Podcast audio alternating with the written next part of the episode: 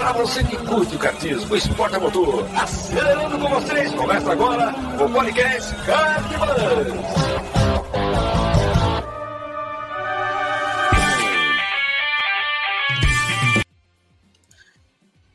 Ô, louco!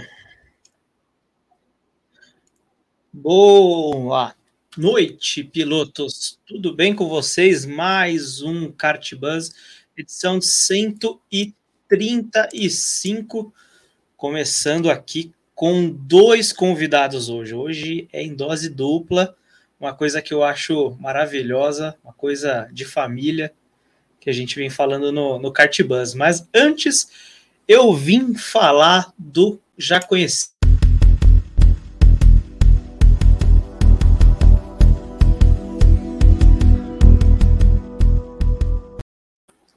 O IR prático traz para você, automatiza toda a sua vida aí de fazer IR, imposto de renda, DRE, de fazer, cara, balanço, tudo essas treta aí que é complicado pra caramba, que você gasta tempo e fica pesquisando no Google, pô, procura aí arroba IR prático rapidinho, o Pedrão vai te atender, vai te ajudar, meu, você não vai ter esse tipo de dor de cabeça, beleza?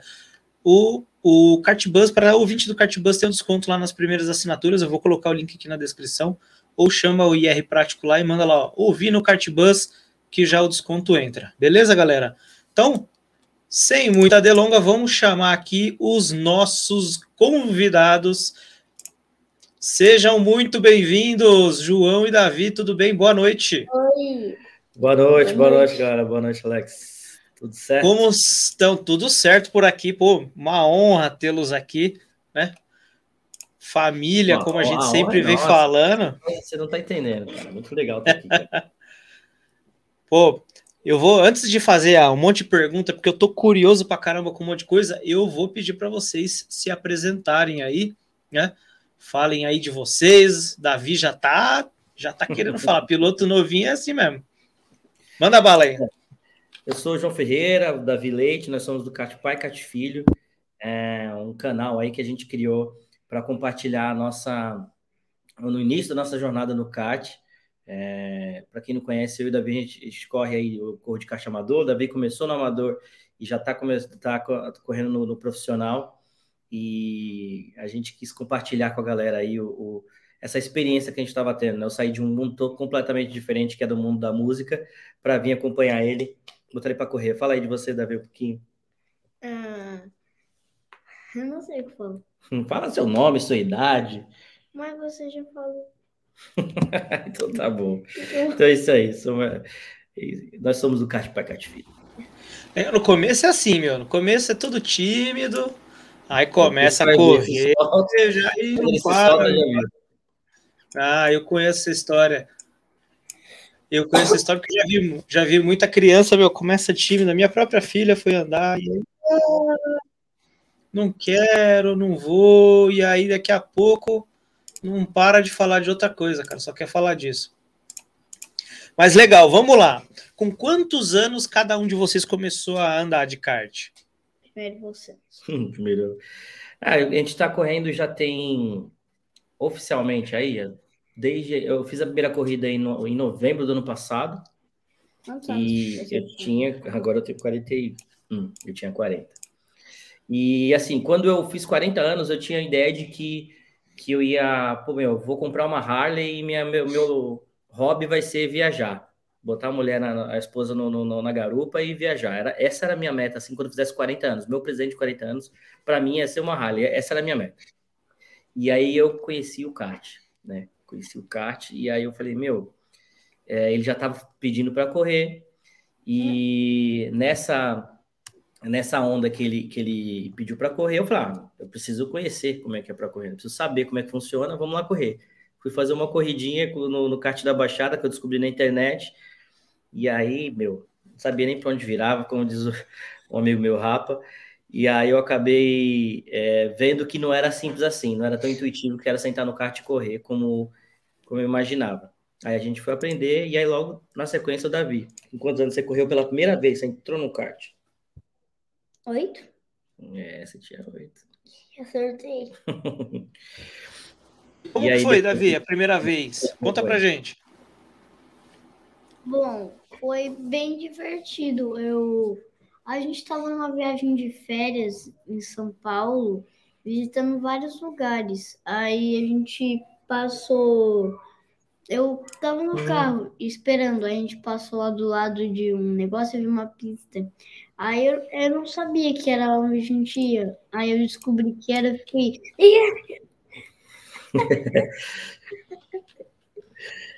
Aí a gente entrou lá, é, a Lara, minha irmã, ficou brincando lá nos jogos, nos jogos, é, ela me viu correndo, a gente a gente fez a inscrição para poder correr, né? A gente mediu o tamanho. Não era um kart muito rápido, mas só que mesmo assim eu gostei muito e no final eu acabei vencendo. Pô, louco, mas já de cara assim?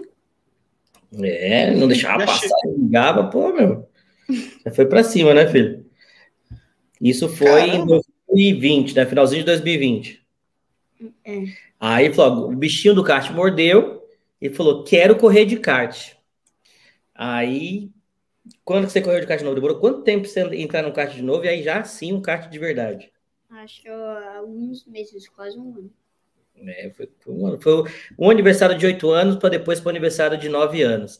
Ele foi primeiro naquele SP Diversões que tinha ali no Butantã, e era aquele kartzinho mais bem, bem com, com, com carenagem, bem grande mesmo, uhum. para criança.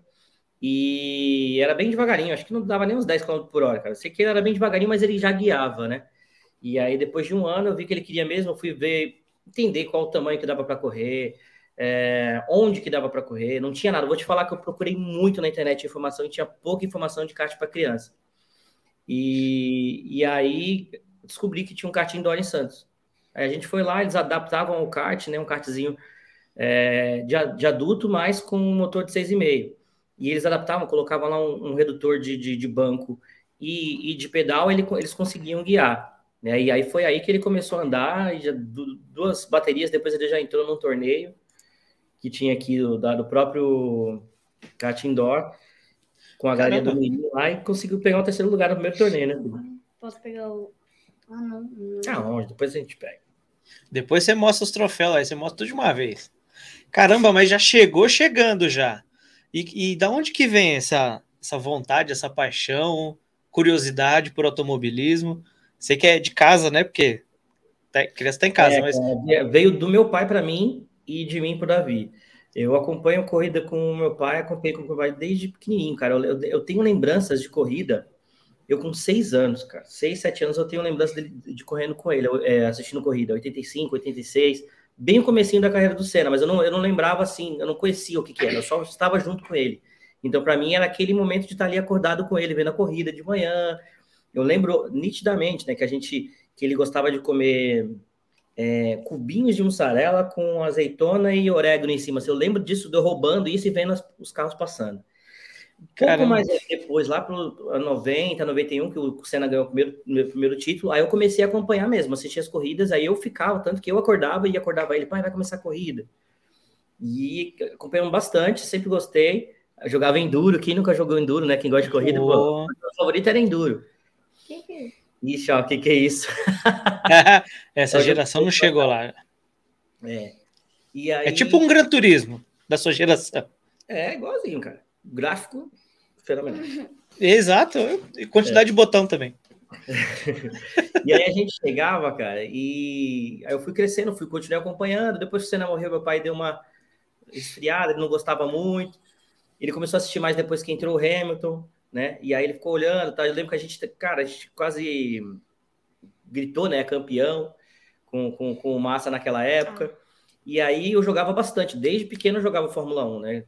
Desde os de 96 ou 97, se não me engano, eu jogava o, o, o Fórmula 1 no PlayStation. Então sempre foi uma rotina ter Fórmula 1 em casa, né? Aí deu aquela fase que deu uma esfriada, que ficou Hamilton ganhando tudo, Vettel ganhando tudo, deu uma, uma esfriada, né? E aí, quando o Davi nasceu, é, a gente começou a assistir aquele Carros, né? O jogo do Carros, né, Davi? E ele começou a acompanhar eu assistindo a corrida. Eu sentava para assistir, ele levantava e ficava do meu lado. Carrinho, né? E aí, o bicho mordeu, né, filho? Uhum. O que mais que fez você querer andar? Ah, quando eu vi a série do Drive to Survive na Netflix, que eu vi como é que era esse um piloto, me deu mais vontade ainda. Aí, ah. O Drive to Survive é recente, né? Isso. Ele, ele, quando foi em 2018, ele, nasceu em 2012. Então ele começou a acompanhar comigo 2016, 2017. E, mas eu já estava assim, eu assistia bem pouco, né? E aí, quando veio o Drive to Survive, ele começou a acompanhar. Então ele começou a assistir a, as corridas e assistir o Drive to Survive. Eu já não sabia o grid mais. Quando foi 2018 para é, 2019, né, o primeiro programa, ele sabia o grid inteiro. E eu não sabia. Aí eu falei, Caramba. pô, cara, passou. Aí eu fiquei, pô, fiquei com vergonha. Da, filho, quem é? E aí ele sabe tudinho. Ele pegou os três, os três, as três temporadas, eu tive que voltar para assistir com ele. E aí em 2019 para 2020, quando veio a pandemia, eu comecei a acompanhar junto com ele de novo. E aí eu voltei a assistir por causa dele. Eu tava um tempão sem assistir. E ele continuava assistindo, torcia pro Vettel e pro Leclerc, aquela briga dos dois na Ferrari. Que legal. E, e aí, cara, é, aí eu voltei a assistir com ele, voltou o visto de novo. E agora a gente não para mais, não perde pra gente assistir tudo. Fórmula 1, Fórmula 3, Fórmula 2, é classificação, treino livre, o que tá passando a gente tá assistindo. A gente, eu, falo, eu só às vezes não vejo Fórmula E. Fórmula E, Fórmula E ele não, não tem costume de assistir ainda, não. Eu assisto é, nunca Fórmula é diferente. Fórmula E é bem diferente. Qual que é o seu piloto para favorito de Fórmula 2 hoje? Enzo Fittipaldi. Ó, oh, é, o Enzo tá, tá voando aí. Quem sabe ele não aparece em algum lugar, né? Cara, eu também, eu acho que ele pilota muito, cara. Eu acho que ele é bem técnico. É um moleque que vai surpreender. Eu acredito ainda que ele, ele com um carro de igual para igual, por mais que ele seja mais novo, eu acho que ele ainda anda mais do que o Drugo ainda, cara. Porque ele, ele é muito bom. Eu acho ele muito melhor do que o, do, do que o Pietro. Eu acho que se ele pegar, cara, no, no, no, Ele tá no time ainda, né? Ainda tem uns aninhos na frente. Então, para ele vai ser muito mais uhum. fácil. Acho que quando ele cair ali no, no, numa Haas, no, no Aston Martin ou no, no Alpine, é, vamos ter que, é, precisa de oportunidade, vai... né? É. Oportunidade, acho que com oportunidade os meninos ali, eles vão... Acho que, assim, qualquer brasileiro ali, até o Caio, que tá um bom tempo já, acho que se der uma oportunidade, os meninos vão fazer bem. A gente tá com uma boa geração, que falta é vaga, oportunidade, né? Eu concordo o que o Enzo é... Ainda não, né? Quem? Desculpe. O Caio não subiu para Fórmula 2 ainda não, né? Não, tá na, tá na 3 lá, né? Tá um tempo já. Acho que tá vencendo o tempo, agora, inclusive. Fechou, fechou, mais um brasileiro pro, que tava na regional e foi para lá agora, acho que é o Bertol, Bertoleto, Bertolano, não lembro. O Berto, o... Esqueci o sobrenome dele, cara. É.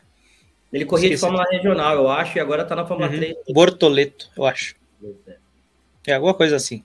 Mas vamos falar de vocês aí. Vamos falar de vocês que um dia vocês vão chegar à Fórmula 1. Vamos lá. O, bom, Davi, o seu sonho é chegar na Fórmula 1, na Fórmula Regional, qual que é?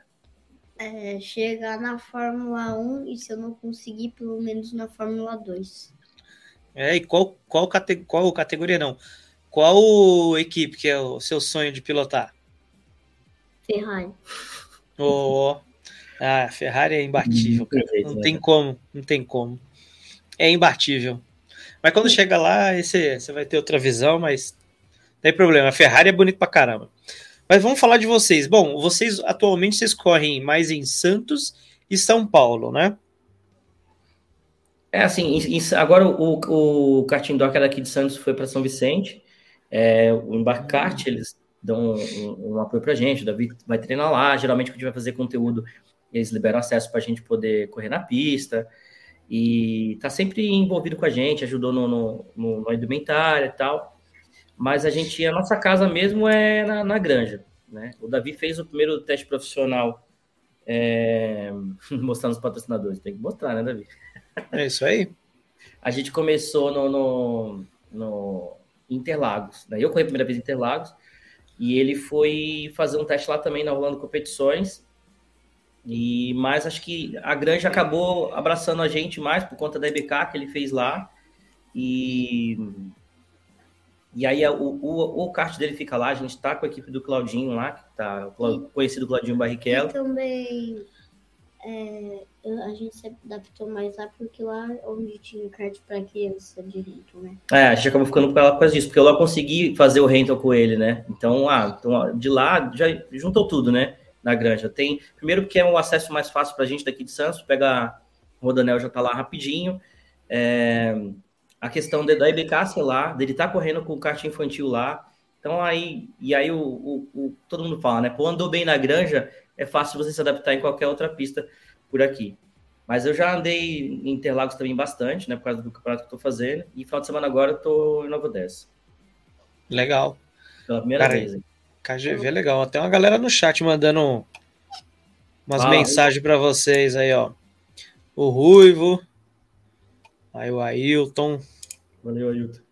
Tia. E, e a Aldinete. É, a galera tá, tá, tá, tá escutando vocês aí.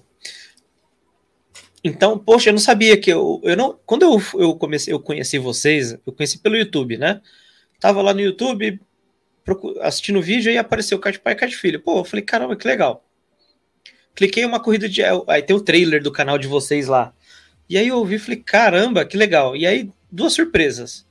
É uma maravilhosa, tipo, pô, essa questão do pai e filho juntos na pista, né? Eu vi um monte de onboard onde vocês estão juntos. E aí, outra surpresa é que tinha o kart em Santos, né? É... E eu não conhecia, nunca tinha ouvido falar, cara, desse cartódromo lá. E aí eu vi um onboard de vocês andando lá, bem legal o kart lá. É uma baita estrutura lá. Né? Eu vi, é, acho que é, tinha um vídeo de inauguração, inclusive.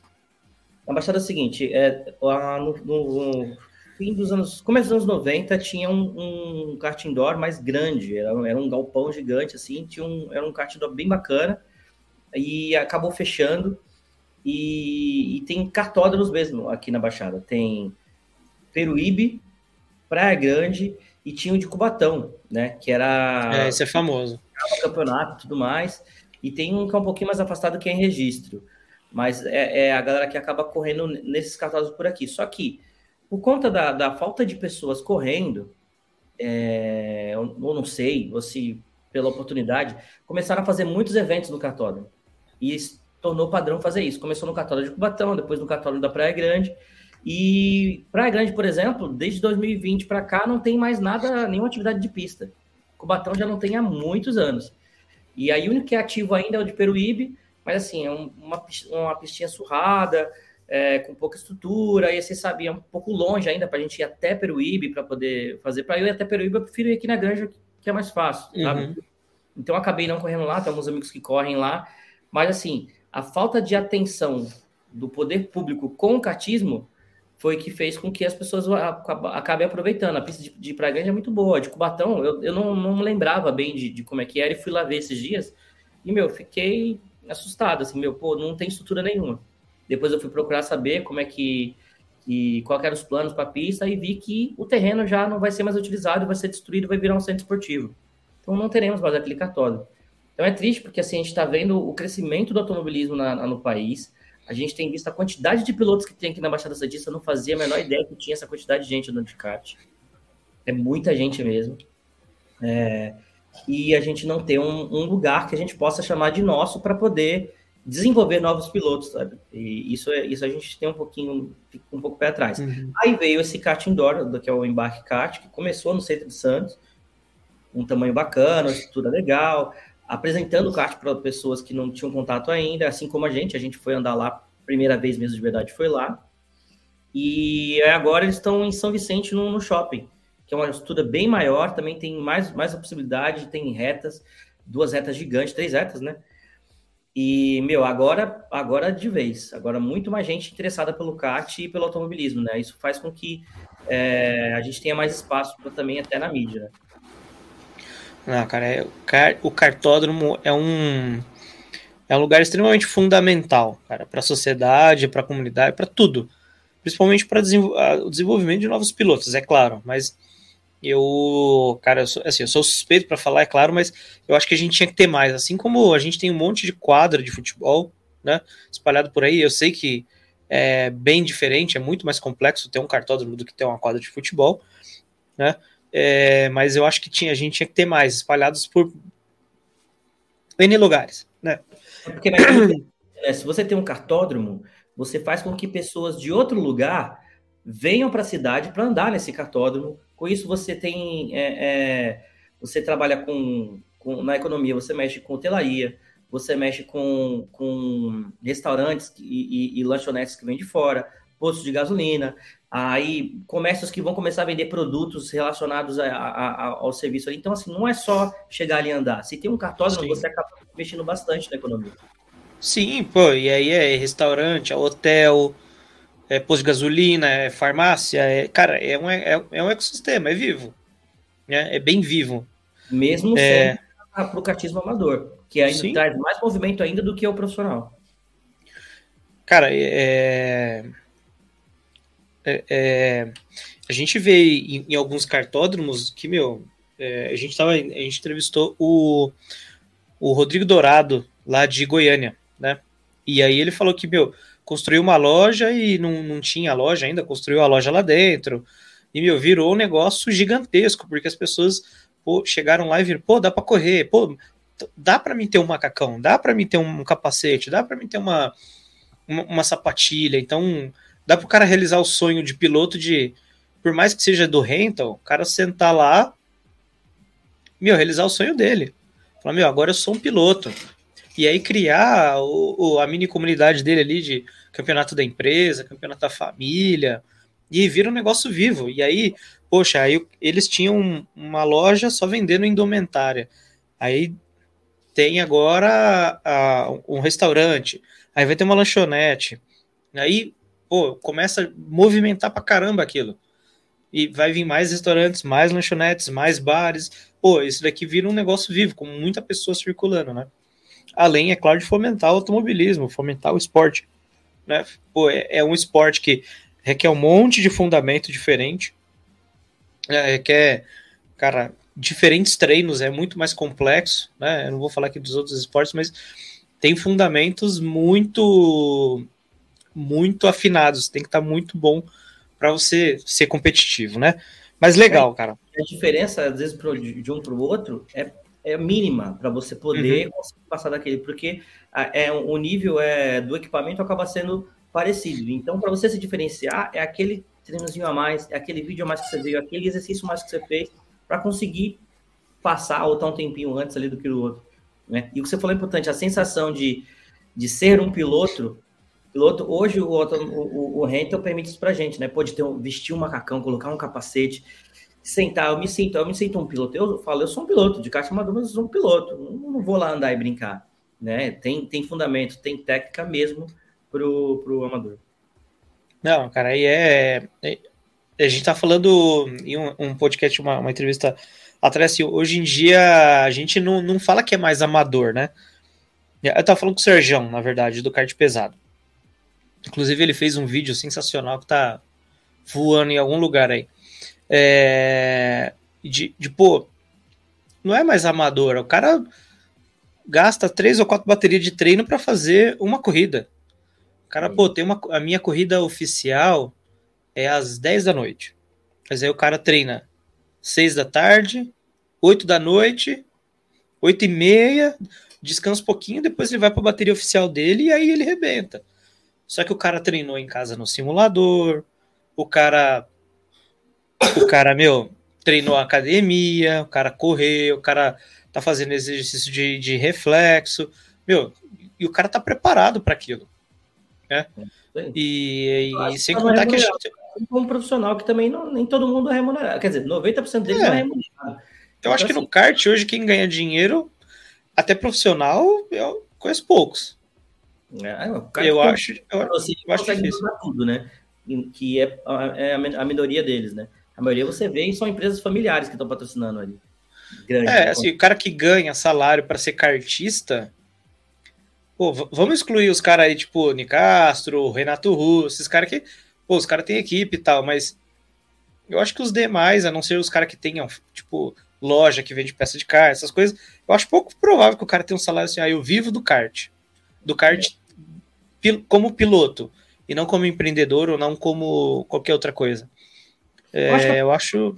Mesmo no geral, acho que é, é, chegar no nível de você ser um cara contratado para estar em algum lugar, você precisa conquistar muito para depois chegar num patamar do ponto do cara falar assim, não, a gente quer você na nossa equipe, eu, quanto que é? Eu pago para você estar tá aqui e, e, os custeios do seu campeonato. Para chegar nesse ponto, tem que ganhar muita coisa, cara, muita coisa. E aí, já quando veio, o cara já saiu do kartismo nesse, nesse momento. Sim. É, ou foi para outra categoria, ou foi tentar outra coisa. Mas, cara, é extremamente fundamental, né? É, essa questão da, da gente fomentar o esporte. E, pô, e é um esporte, assim como todos os outros, saudáveis e que coloca a cabeça de, de, de quem está praticando em, uma, em, um, em um outro universo, né?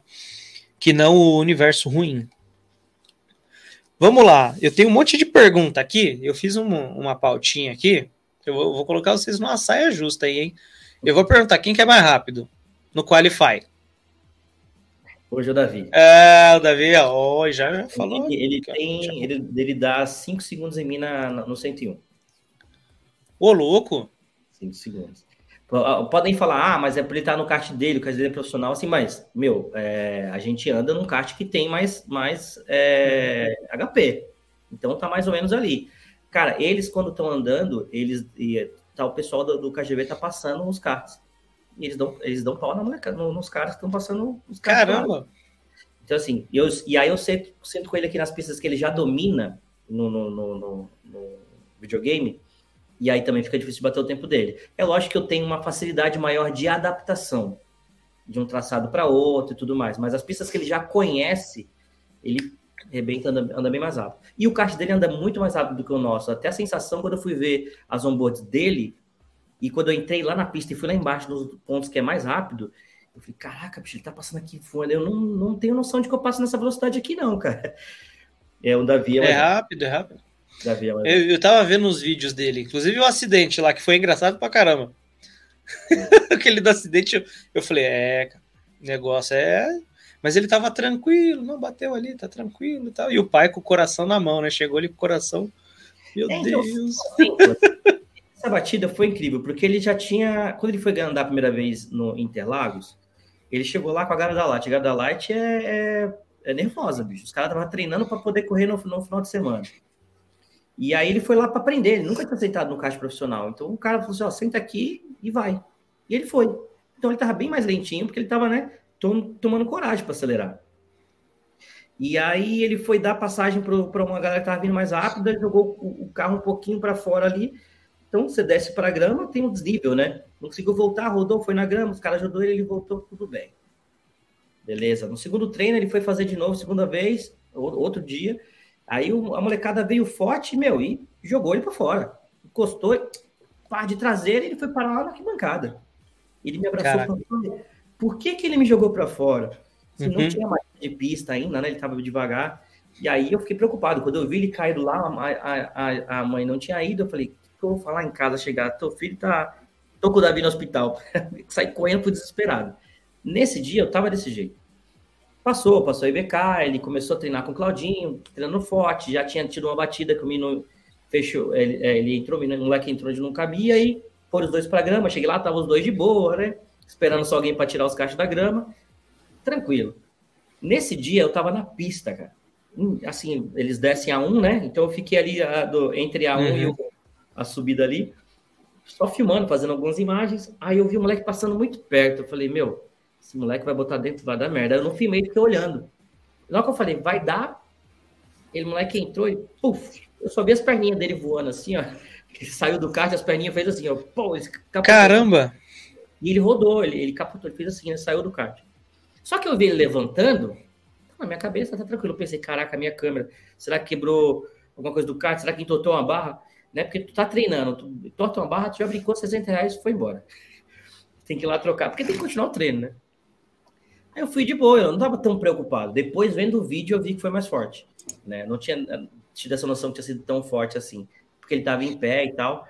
E eu vindo, né, no capacete, ele bateu, ele, ai, deu pra ver que ele fala assim. Aí depois eu fiquei mais preocupado. É, aí a gente trocou o capacete.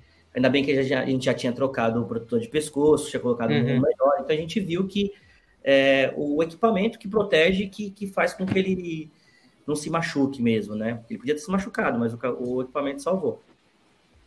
Caraca. E quando toda vez que vai para pistas, fica na apreensão. Ou pelo menos assim, um, um, é, competitivo eu, um pouco mais forte. É o que acontece. Eu tenho um, um, eu tenho, eu tenho confiança no equipamento, tenho confiança nele e no Claudinho. Eu sei que a gente está num ambiente controlado. A gente sabe que quem está andando ali. Eu fico só preocupado quando tem um menino que nem ele estava no começo, que está começando a andar agora, que vai para pistas. Esses meninos eu acho que tinham que andar no, tipo assim, na segunda-feira, que é o dia que é para de estudar. Colocar eles, eles, esses do dia do coach infantil no dia de treino livre, eu acho um pouco perigoso, porque eles estão rápidos, os meninos estão lentos. Então acaba o menino fazendo alguma Por exemplo, esse dia ele estava descendo, o menino rodou na frente dele e não tinha o que fazer. Bateu de frente, tortou a barra, vai lá, troca a barrinha e vai treinar. Mas pode machucar, né? Assim, tipo de bobeira, que às vezes machuca a perna, assim. Que tá exposto. É, passa dois juntos, um bate no outro, aí o negócio fica mais sério, é. né? Agora, quando tá todo mundo no mesmo nível andando, eu, eu não tenho muita preocupação, não, porque eu sei que eles se conhecem, eles se respeitam e tudo mais, e aí eu não fico muito preocupado. Mas no dia da corrida, aí eu fiquei apreensivo. Aí eu, eu nunca fiquei tão nervoso na minha vida quanto naquele dia. Acho que nem quando ele foi nascer. Primeira corrida que ele foi fazer, eu, esse dia eu perdi as estribeiras, as pernas. Quem filmou foi a mãe. Eu não consegui lá. O, o, o Claudinho falou: sai daqui, do parque fechado, sai daqui, pai, que você tá nervoso. Eu peguei e fui lá para cima. não consegui fazer nada, não consegui falar. Ele, e ele, tranquilo, sereno, foi lá como se estivesse fazendo isso todo dia.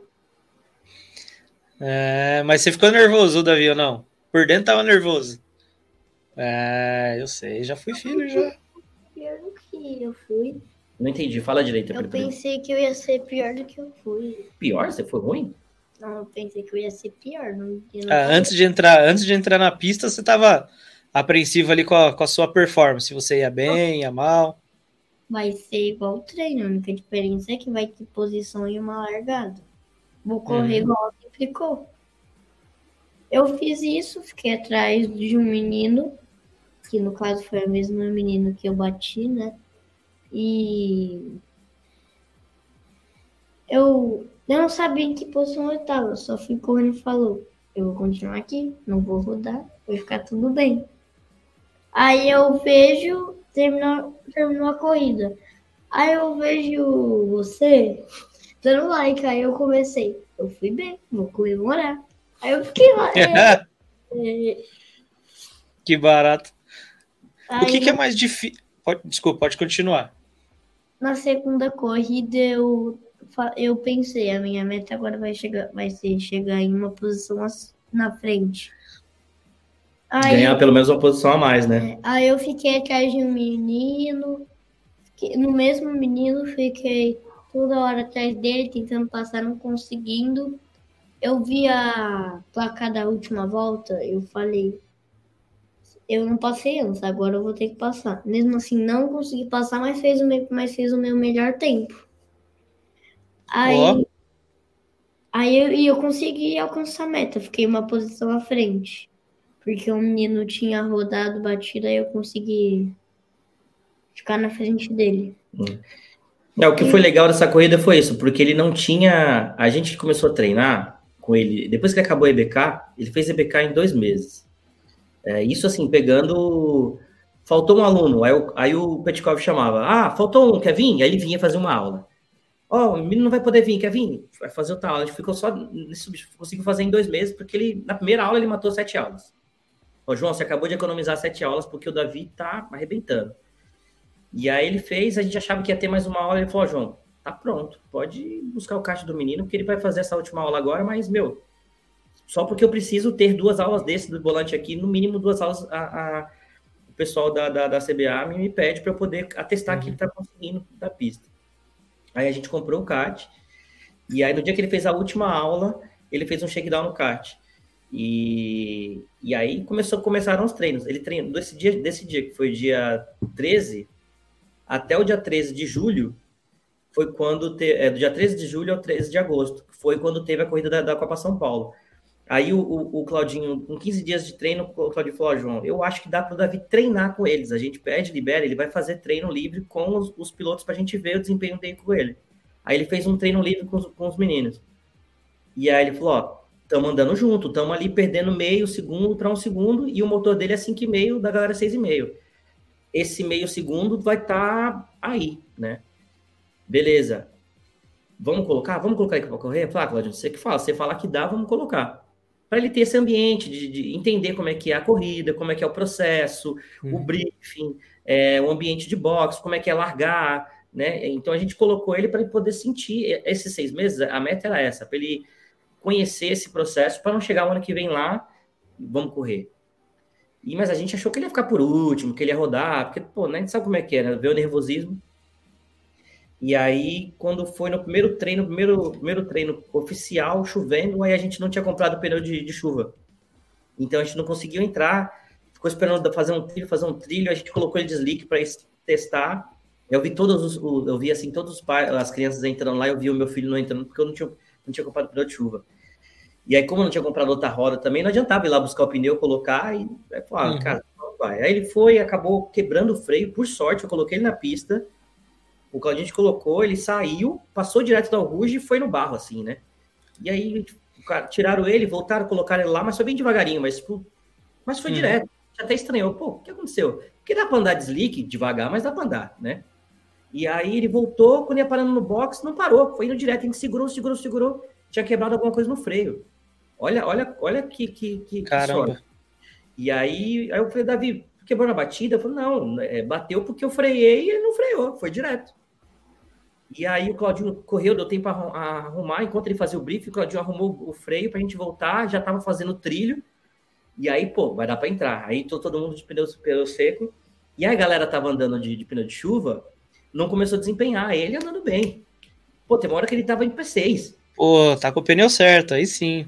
Falei, caraca, ele tá em P6, a galera lá atrás. Os meninos que treinavam com ele, lá no, no mesmo horário, né, que a gente treinava junto, o pessoal do box do lado, e ele andando na frente, falei, caraca, eu fiquei feliz, porque ele ficou ali uns. Eu acho que ele ficou bem uns 10, 15 minutos, tipo, na frente desses meninos ainda, né? Aí depois a pista foi secando mais, os meninos foram ficando mais rápidos, e aí ele ficou mais ou menos no tempo dele, né? Ele não, não piorou, ficou ali naquele tempo, só que a galera foi melhorando um pouco mais, né?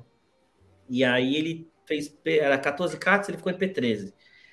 Aí quando foi na corrida, aí ele, meu, já tava andando junto com a galera, não rodou largou direitinho, fez tudo certo, não rodou, não bateu, é, não empurrou ninguém para fora, duas corridas limpas e andando junto, acompanhando, acompanhando. Tem uma hora que, por exemplo, tem a Marcelinha, a Marcela Assunção, pô, fantástica, a menina. E aí ela rodou na segunda corrida, né? Ela rodou, disputando posição, e aí foi lá para trás, ela veio passando, passou um, passou outro, chegou atrás dele. Pô, ele ficou com uma, ela ficou umas seis voltas para passar ele. E para ele foi tipo uma, uma vitória. Caramba, a Marcelinha tem. Primeiro que ele está correndo junto com a menina que a gente já assistia, acompanhava, né? O, ela.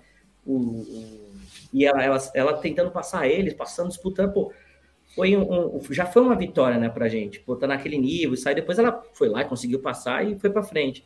Mas ele tem isso, ele andou junto com essa galera. Não foi aquele Caramba, negócio de e ficar lá atrás e tomando volta uhum. e passando vergonha, não. E, e, com o motor mais fraco, né? Um cavalo a menos. Aí, aí, aí no, no, no, campeonato, não. No, na hora que você vai correr o treino, o treino oficial e, o, a corrida. e a, a, corrida, é o motor sorteado, né? Então é um motor que vem do próprio ah, campeonato. Ah, entendi. Não, né? Pô... Usa o mesmo motor. É Mas bom. ele treinou no começo sempre com dele, que era 5,5, porque eu achava. Não sabia, né? Aquele lance de, de não ter muita informação, comprei uhum. errado. O motor para correr na Light, que é 5,5. Depois eu descobri que na, na grande é diferente. Mas são coisas que a gente ainda quer pegar e passar para outros pais, né? Não passar pelo que a gente passou. E aí, depois do último treino, do treino oficial, já treina com, com, uhum. com o motor do, do, da corrida, sorteia, você fica o motor, prepara e já vai para é, classificação de manhã, seis, seis voltas e duas corridas de 15. Duas corridas de 15 minutos. É, de Caramba. 15, 15 voltas. 15 voltas. É. Caramba, meu. E o que, que foi mais difícil, Davi? Foi o quali, o treino ou a, a corrida? A corrida. A corrida, com certeza. Porque era muito difícil segurar quem estava atrás, desviar que alguém, tipo, bateu no pneu onde alguém passar, onde todo mundo passava. É, ficar. Acho que ele falou, ficar atrás, eu falei? Ficar atrás. Ele não estava acostumado a andar atrás de alguém, né? De outro piloto que ele estava. Ah, entendi. o que a gente percebeu que a gente podia melhorar para a próxima, que era treinar ultrapassagem. Por quê? Você treina no, na, na, na, pista, uhum. tá, quase nunca você está junto, né? E a gente é uma equipe de, de um cadete só, então, assim, ele não tem um, um parceiro de equipe para empurrar, para puxar. Então, é, essa, isso, essa vivência ele não teve. Por isso que é até importante, por exemplo, dia 3 agora, de dezembro, ele vai correr mais uma corrida para pegar essa experiência, para poder tá ali no meio, disputando, para poder chegar no, no, ano que vem tá, tá correndo mais, né? No treino a gente não tem isso, né? De estar tá ali andando um atrás do outro. Uhum. Entendi. Na corrida, Davi, é... você está atrás de alguém, o que, que é mais difícil? Porque as, os pilotos eles freiam em lugares diferentes ou é assim, putz, um vira para cá, outro vira para lá, ou é, é, tem muito piloto junto? O que, que é mais difícil quando você está perto? É que tem a, é, do freio, igual você disse, que pode frear em lugar diferente. É, eu fico com medo também de ficar perto, aí rodar e não ter o que fazer, principalmente na curva mais rápida do traçado. E é isso, eu fico com muito medo de bater. É muito difícil. Fica, você fica nervoso e na, em algumas curvas você decide te, tirar o pé para fazer para que se, se ele rodar, tipo, você faz uma curva acelerando, aí você tira o pé e bota de novo para se ele rodar você conseguir desviar, mas só que por causa disso, se ele não rodar, ele fica mais longe. Isso foi o mais difícil da corrida. Ah, pô, mas é, foi a sua primeira corrida essa, né? Uhum. Meu, foi a primeira corrida. Super de parabéns. Você tem que, acho que, acredito que tem que ser assim mesmo, mais conservador, né? Pegar experiência. Né? Tem, é, tem, tem um monte de cadete lá, bem experiente. É o que fala bastante dele é isso, que ele é um, um piloto tranquilo e consciente. Não, não enfia o kart de nada, assim, não, não é que ele não é agressivo. Aí o Claudinho fala assim: é mais fácil você tornar um piloto que é conservador, deixar ele agressivo, colocar é, modos de pilotagem que ele precisa ser agressivo, do que aquele cara que é muito agressivo, afobado, tentar deixar fazer ele ficar tranquilo em alguns momentos que ele precise estar tranquilo ali, né? É, aí, amansar a fera nunca é fácil. Bem por aí. Pô, que legal. E, e como que é seu dia a dia? Saúde, Davi. Ó. Oh, tá frio, tá? Pelo menos aqui tá um frio danado. Não sei aí, mas vamos lá. Como que é o seu dia a dia? O que que você treina? Você treina no simulador, você faz academia, corre, alimentação. Como que é o seu treino? O que que você faz no dia a dia antes de uma competição?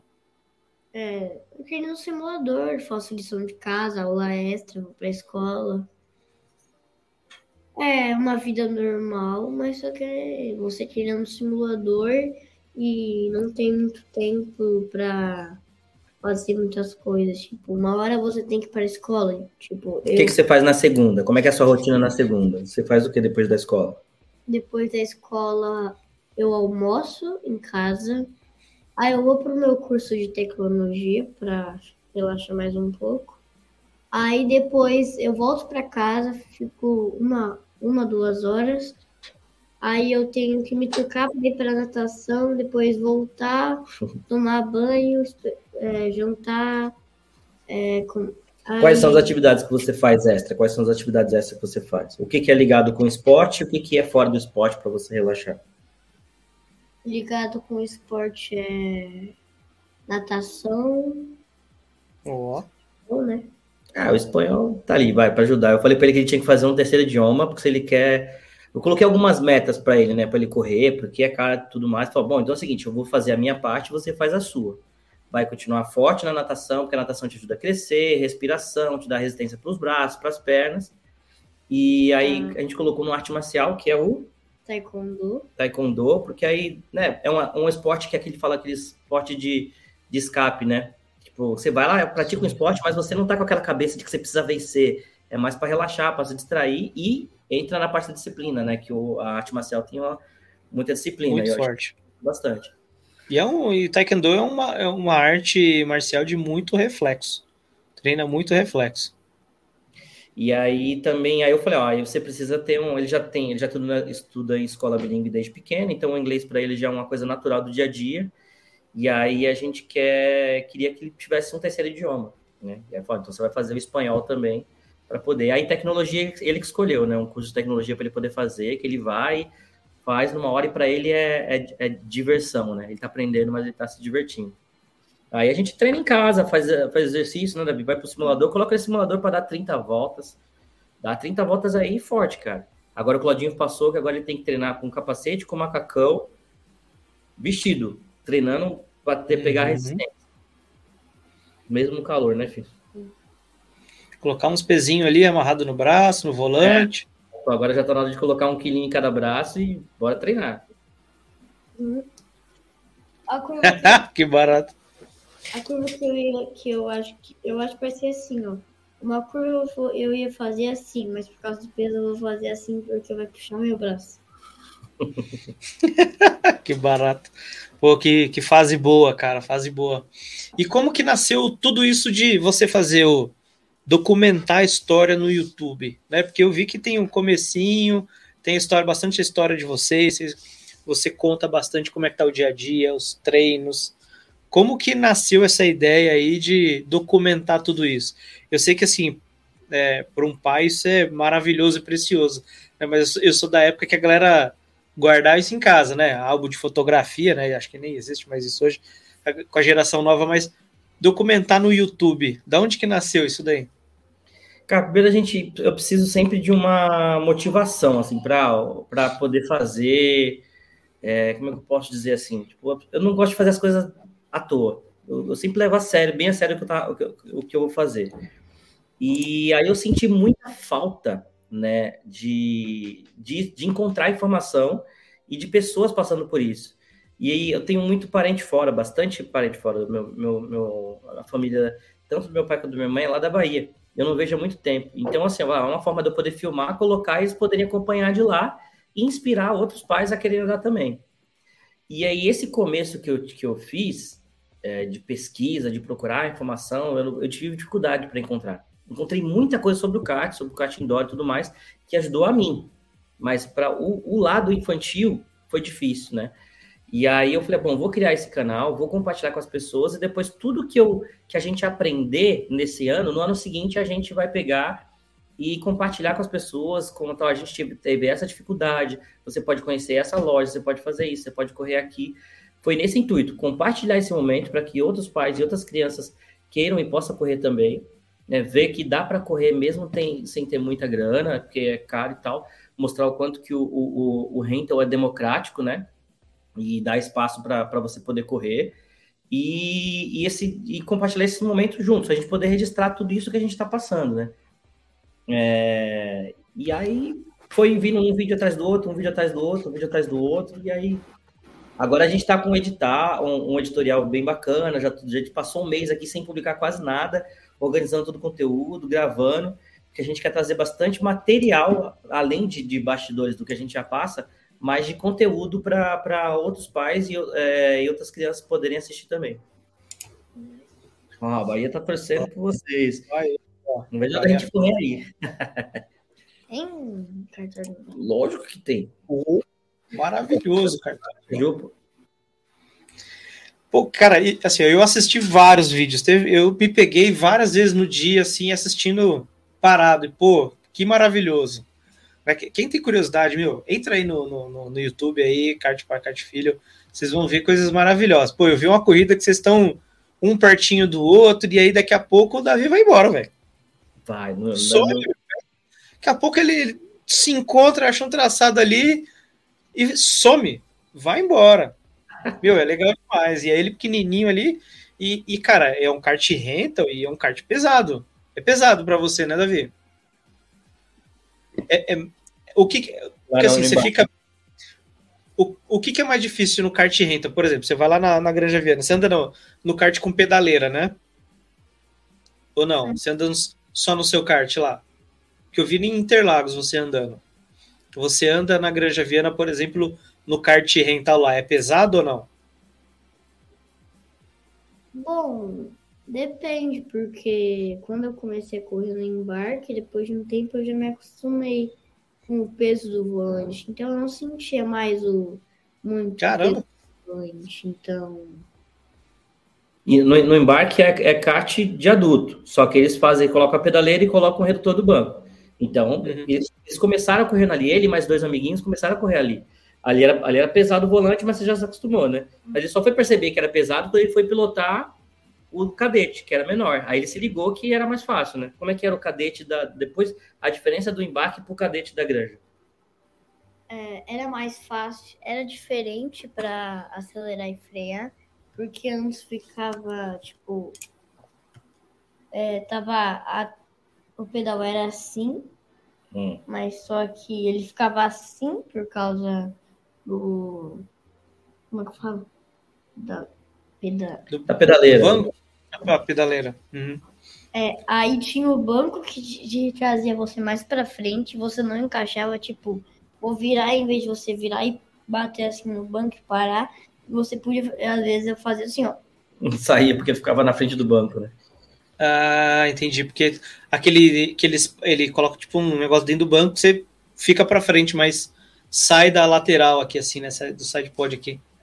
E eles começaram a andar assim, pensa assim, eles começaram aprendendo assim, andando junto com o adulto. Foi o, da, o Davi, o Leozinho, que anda também junto com a gente daqui, e o Alisson.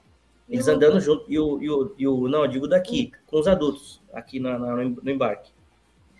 E aí, depois, pra, na, na, quando foi para a granja andar no, no, no, cadete, aí sim, já era um kartzinho, era rental, mas era cadete.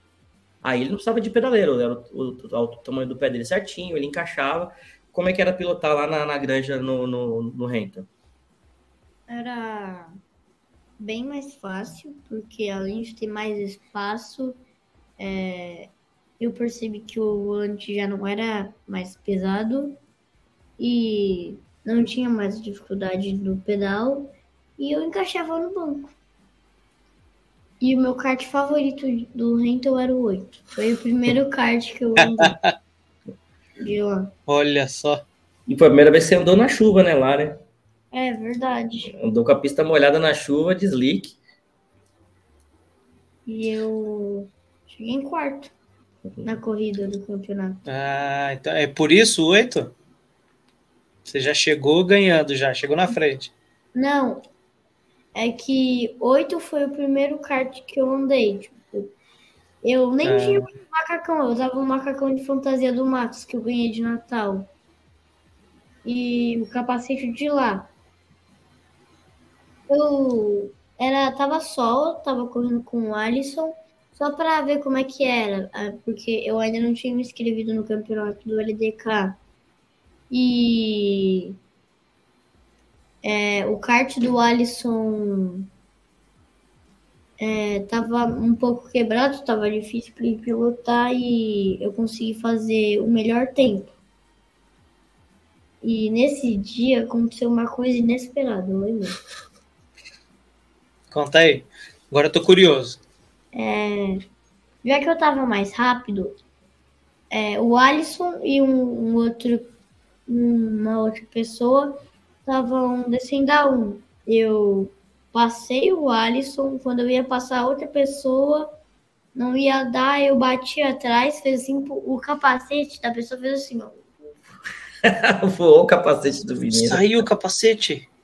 Aí eu, aí eu desviei do capacete, passei por cima daqueles mini pneu.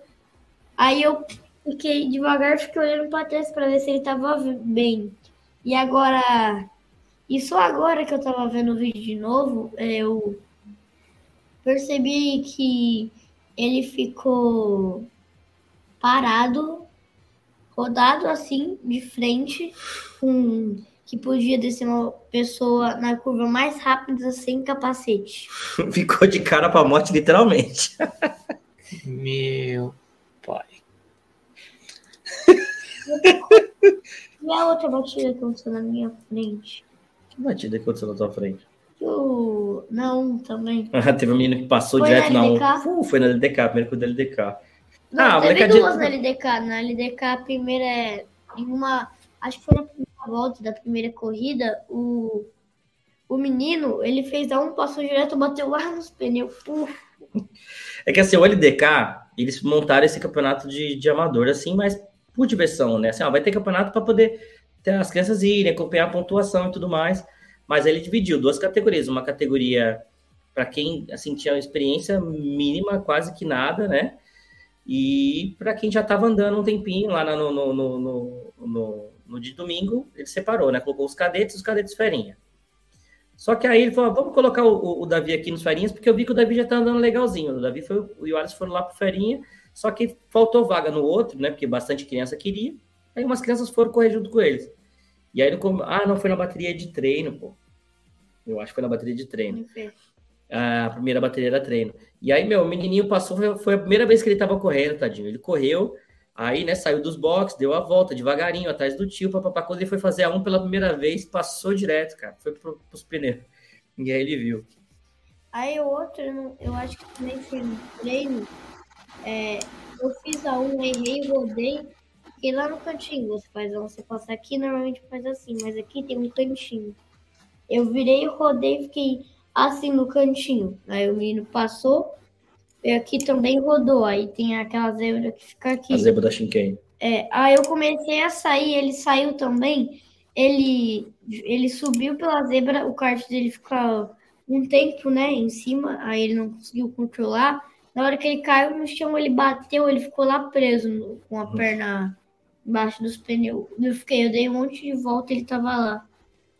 Aí ah, de, quando acabou, teve que até chamaram uma ambulância, porque não sei o que aconteceu com a perna dele. Ele machucou a perna. É que o que ele fez? Ele desceu a um e rodou. Só que em vez de ele tentar é, sair pela saída dos boxes, ele pegou e tentou voltar por cima da Shinken, mas aquela, aquela zebra de guerra é gigante, né? Então ele saiu da zebra e fez assim, saiu no ar, né? E foi direto pro pneu do outro lado enfiou assim, o pneu caiu em cima da perna dele e machucou a perna, né? Por mais que ele seja Nossa. Uh, com carenagem, mas o joelho fica ali, né, para fora. Sim. E sim. aí a perna dele lá demorou um tempo para ele sair, mas machucou a perna dele. Parou até de ter de ter bateria infantil na granja. Esse ano eles pararam, vai ter ano que vem, porque teve algum acidente com a criança se machucou, quebrou alguma coisa, se machucou e eles tiraram. Porque assim, vamos falar a verdade, não é um lugar para criança ir andar pela primeira vez. Eu achava uhum. que quer fazer, tem que fazer pelo menos uma aulinha aqui, não precisa nem ser BK, mas só para ter uma, uma instrução. Vai no indoor primeiro, tenha um primeiro contato com o kart, para depois ir para a granja, porque por mais que seja com equipamento de segurança, com borrachão, com pneu, é rápido. Você vai andar rápido para uma criança que não tem ainda noção de, de guiar, vai bater e vai acabar se machucando, né? Ou machucando outras crianças. Sim. Eu acho que estão avaliando ainda como é que vai ser, mas eu, no meu ponto de vista, acho que tem que ser isso. Como pai, como o, quem iniciou o filho no kart viu, ter um contato com, com a criança num kart indoor primeiro, se puder ter uma aulinha básica, assim, uma aulinha, uma aula suficiente para a criança entender, acelerar, frear, é, a, a, a, a, guiar para onde vai, ó, como eu faço a curva, como eu não faço. Andou um pouquinho, aí beleza, dá para ir para o cartódromo. Acho que de primeira e direto para o cartódromo, acho que é perigoso. Eu lembro não, é... eu estava na granja treinando, aí eu estava junto com o Luca.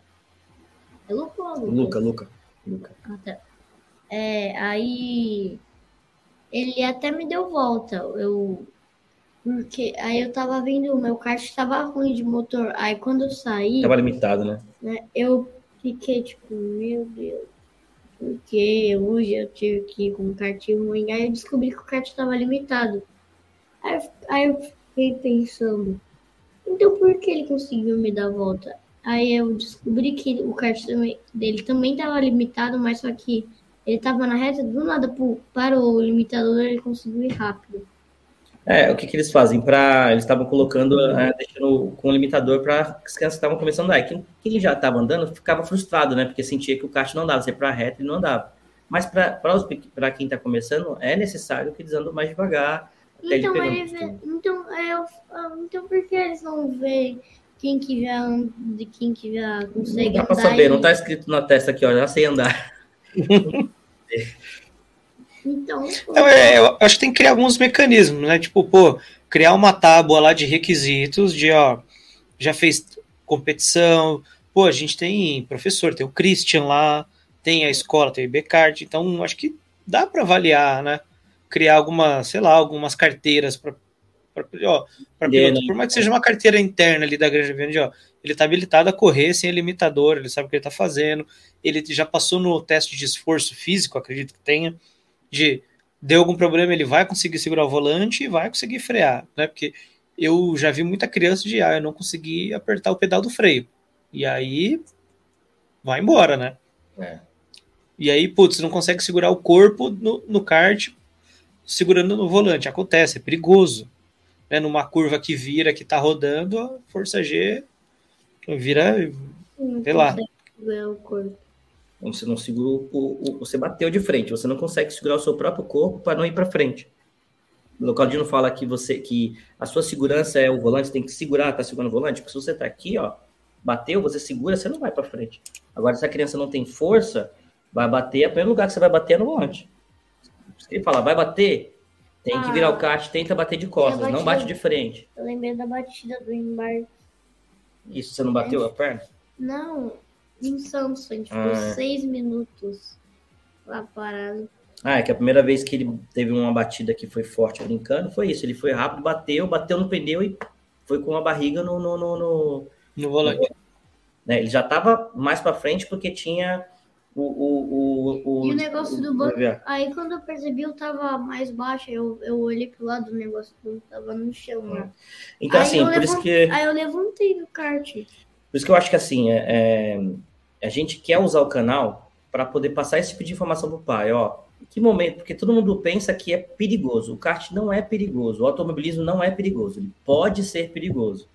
Em que ponto? Ah, nunca andei de kart, vou entrar numa bateria aberta com quem que eu nunca andei. Cara, não. Você tem que ter um mínimo de conhecimento para andar. E às vezes só o briefing não é o suficiente. Vai andar de kart pela primeira vez? Vai com mais pessoas que vão andar pela primeira vez, com amigos, se juntam, pesquisa, vê vídeo antes Lá na hora do briefing, informação, a gente está andando pela primeira vez, o briefing vai ser um pouco mais denso. É, todo mundo tem que entender o nível que está, se respeitar e andar devagar primeiro para começar até pegar a mãe, tudo bem. É, eu não ando em bateria aberta, quase nunca. Eu, eu optei em andar no campeonato, em mais de um campeonato para poder andar de mais vezes e saber, bom, eu sei quem quem está correndo no campeonato não vai chegar lá do nada e correr no campeonato sem nunca ter um mínimo de, de experiência assim para poder não gerar um acidente. E olha que acontece muito acidente correndo em campeonato. Mas é, é, com criança é a mesma coisa, acho que o cuidado tem que ser redobrado. Né? A gente andou bastante no embarque com do tamanho dele. Hoje eu não recomendo crianças do tamanho dele andar com daquele jeito. Uma criança um pouco maior que já alcança os pedais, eu recomendo. Do tamanho dele, como a gente colocou, é, a gente não sabia, né? Nem sabia onde tinha mais. Eu acho que é um pouco perigoso. Por quê? Neste momento em que tem um acidente, alguma coisa, ele já não tem mais. Hoje a gente já sabe como reagir, como é a reação. Então ele não tem esse, esse timing de reação se ele for fazer isso hoje. Foi, foi correu e ele esses dias com os amigos lá no, na, na reinauguração né, do, do, do, do próprio embarcate. E ele andando junto com a gente, eu foi estava filmando e tudo mais. E aí eu rodei, eu rodei, ele bateu atrás de mim, e na hora que ele bateu, naturalmente o corpo dele foi projetado para frente, e ele bateu a perna ali do, no, no, no, no, no na barra do volante ali. E machucou, deu para ver que doeu, ele chorou. Imagina se ele tivesse batido ali, né, outro, outro uhum. lugar com o caixa, porque ele estava muito na frente e o corpo vai solto, né? E ele não tem mais, ele não tem como, é, as, ele não consegue aplicar as técnicas para ele poder reduzir o, o, o, o, grau do acidente ou, ou, tirar o acidente nesse jeito. Ele está muito rápido, o pé dele ainda não alcança, ainda usa a pedaleira nesse caixa, então para o tamanho dele ainda acha um pouco perigoso. Tanto que lá eles já não permitem mais, só corre crianças de 11 para frente, que, que já alcançam os pedais, né? Eles já não estão tendo mais essa prática. Anda quem? Ah, o Davi, que já está acostumado, que já pilota, os outros mais dois meninos que já andam, tudo bem, eles liberam. Agora, assim, aberto, chegar uma pessoa lá qualquer de, de 5, 6 anos, eles não vão colocar mais, porque não, eles entendem, né? Imagina a criança indo ver o pai e ver que eu, eu outra criança está correndo e fica com vontade, não pode ir. É, mas assim, eles, eles entendem, eles falam que, que, que já anda. Então, assim, a gente quer compartilhar, quer mostrar o, o, o, os caminhos errados que a gente fez e como a gente poderia ter feito e como que esses pais podem andar agora. Quais os lugares que você pode levar o filho para andar pela primeira vez? Onde ele pode fazer é, um primeiro cursinho de, de, de, de, de pilotagem para ter noções básicas, mesmo que não seja o, o, o EBK ainda. Quem que dão essas aulas? Depois que ele fizer essa aula, para onde que ele pode ir? quais são os próximos passos, o que, que ele vai precisar de equipamento de segurança além do que tem no catódromo para ele poder correr. E assim vai até começar a gente começar a dar as dicas daquilo que a gente vai aprender durante o profissional agora, né? Tem um pouquinho de pouco tempo, a gente aprendeu bastante coisa, mas acho que ainda tem muita coisa para aprender para a gente passar para Pô, então, continua falando disso daí, mas já dá uma dica assim, pô, o cara que está assistindo aí a gente aí quer colocar o filho para andar. Qual que é o primeiro passo? O que que ele, sim, primeiro, primeira coisa que ele tem que entender? Ah, eu acho que a primeira coisa que ele tem que fazer é assistir vídeos. Fica direito, filho, fica direito, amor. Fica direito, amor. Ah. Fica direito. Ah, tá cansado, já vai dormir. Daqui a pouco, amanhã tem aula cedo, né? É, eu acho que a primeira coisa é o pai tem que entender o mínimo. O pai assiste uns vídeos, tem bastante conteúdo, por exemplo, do Petkov, do canal lá do, do que eles têm lá do Kartflix, dá para assistir bastante coisa para ele se ambientar e entender, né? E aí procurar um kart indoor que tenha na sua cidade. Esse, esse de shopping, de bairro, mas que tenha um kart do tamanho dele, né? E, e aí eu eu recomendaria fazer primeiro um cursinho básico de pilotagem. Com, tem algumas equipes que colocam, que tem algum lugar que você possa fazer mesmo do, do próprio kart indoor. Tem, tem, ah, vai ter um, aqui tem a escolinha de pilotagem. Mesmo no kart indoor vale a pena, porque ele vai entender, vai entender uhum. a, a, a, questão de frear com um pé e acelerar com o outro, é, de fazer curva e tudo mais. A tangência, como é que funciona as bandeiras, ele vai ter que conhecer o mínimo, mínimo disso e botar para andar, tentar colocar para andar no simulador em casa, porque aí ele já vai ter mais ou menos uma noção e falar para aqui, ó, ande como se estivesse andando lá. Se for bater, tenta desviar, não deixa bater, é, se comporta como se estivesse realmente na pista, para ele já ter esse comportamento para tentar. Uhum. Não assim, ah, às vezes a gente está brincando no videogame, a gente deixa bater, corre, tira o braço do, do tira a mão do volante.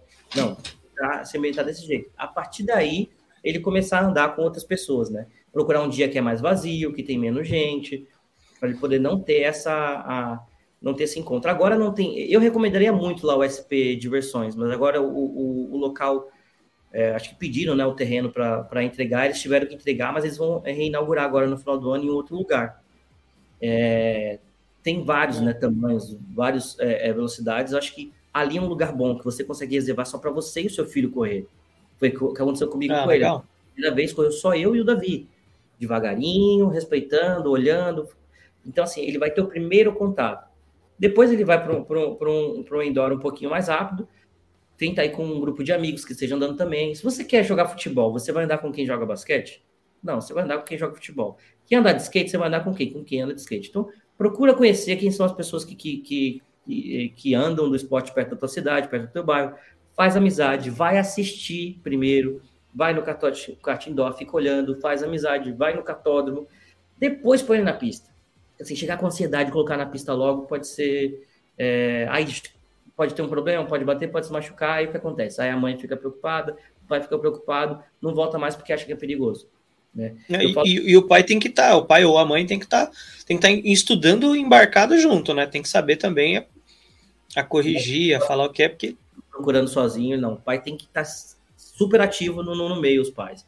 Assim, quando, quando ele foi correr, a gente tinha essa preocupação de que era perigoso. Aí depois que eu, hoje eu falo assim, ó, é muito mais fácil Davi se machucar andando de bicicleta na rua, na praia ali, andando no calçadão da praia, no parquinho, do que ele andando de kart.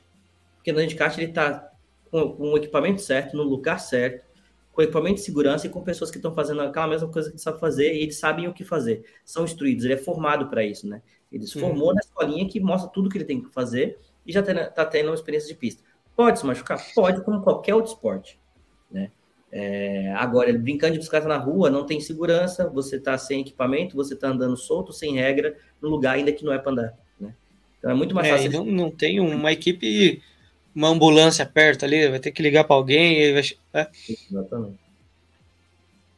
É, e, e, assim, equipamento de segurança. Para criança é diferente, por exemplo, você corre, você sabe quais são os equipamentos é, de segurança que a gente usa na pista. Para criança, tem algum equipamento que você recomenda que assim, ó, não entre sem? É, não, não é nem que eu não recomendo, nem pode, nem pode, nem, nem deve entrar sem protetor de pescoço protetor de pescoço e, e cervical de preferência. É, Nem capacete. É, assim, o capacete você vai é, é, é, já não tem uhum. como não andar. Né? Mas assim, olhando para o do adulto e de criança, hoje a gente consegue correr sem protetor de pescoço, não é obrigatório, é recomendado, né? Para a gente do, do, do, do adulto. Para criança, não, é obrigatório. Tu vai no cartório, é obrigatório usar o protetor de pescoço. E vou te falar, assim, que ele não se machucou e não fez nada sério porque ele estava com o protetor de pescoço. É, teve um acidente agora na, na, na, na, Light, na nova etapa que foi lá em Tu, com a Marcela. Ela não se machucou porque ela estava com o protetor de pescoço, cara. O kart caiu em cima dela. Né? E, Caramba.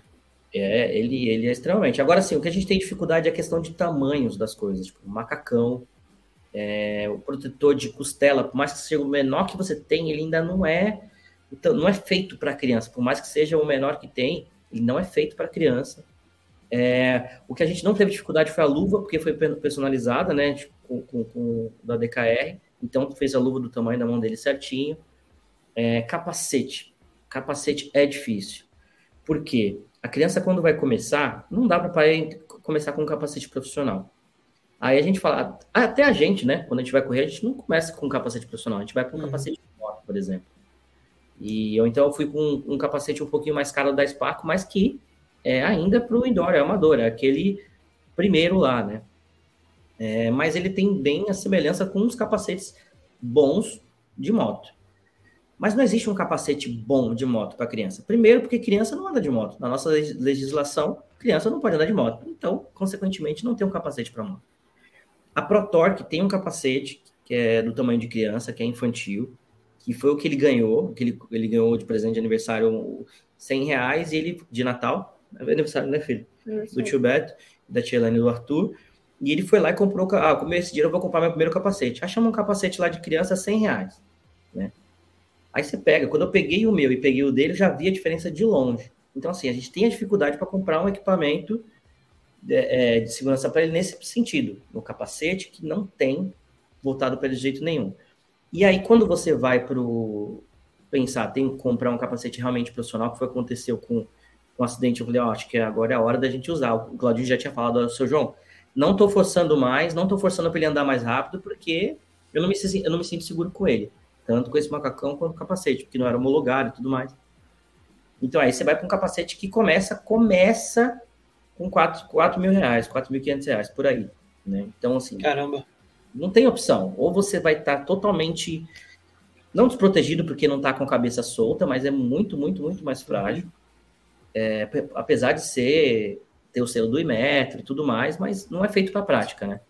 A gente fala assim que o capacete de moto, mesmo para o kartismo, é diferente, porque a ergonomia é outra, né? A moto você pilota numa posição, no kart você está em outra posição. Né? Um capacete de carro já não fica bom para pilotar de kart, imagina um capacete de moto, né? Mas é a nossa realidade, a gente com um capacete bacana dá para correr. Para eles não tem.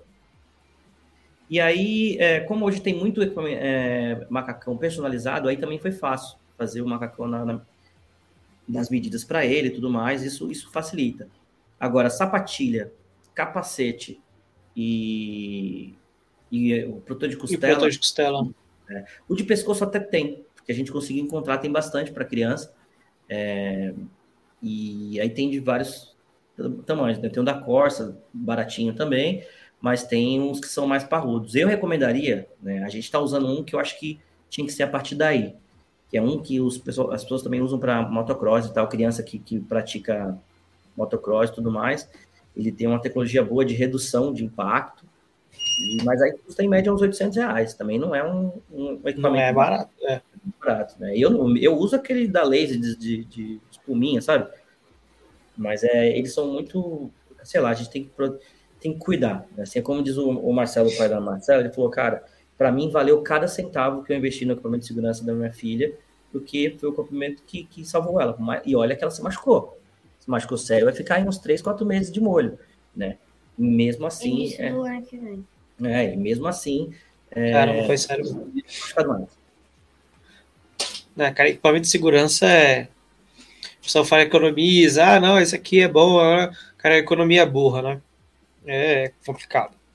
Porque dá uma, uma zica e acontece alguma coisa, o, o que você perde pode ter certeza que é muito mais que o dinheiro. Exato.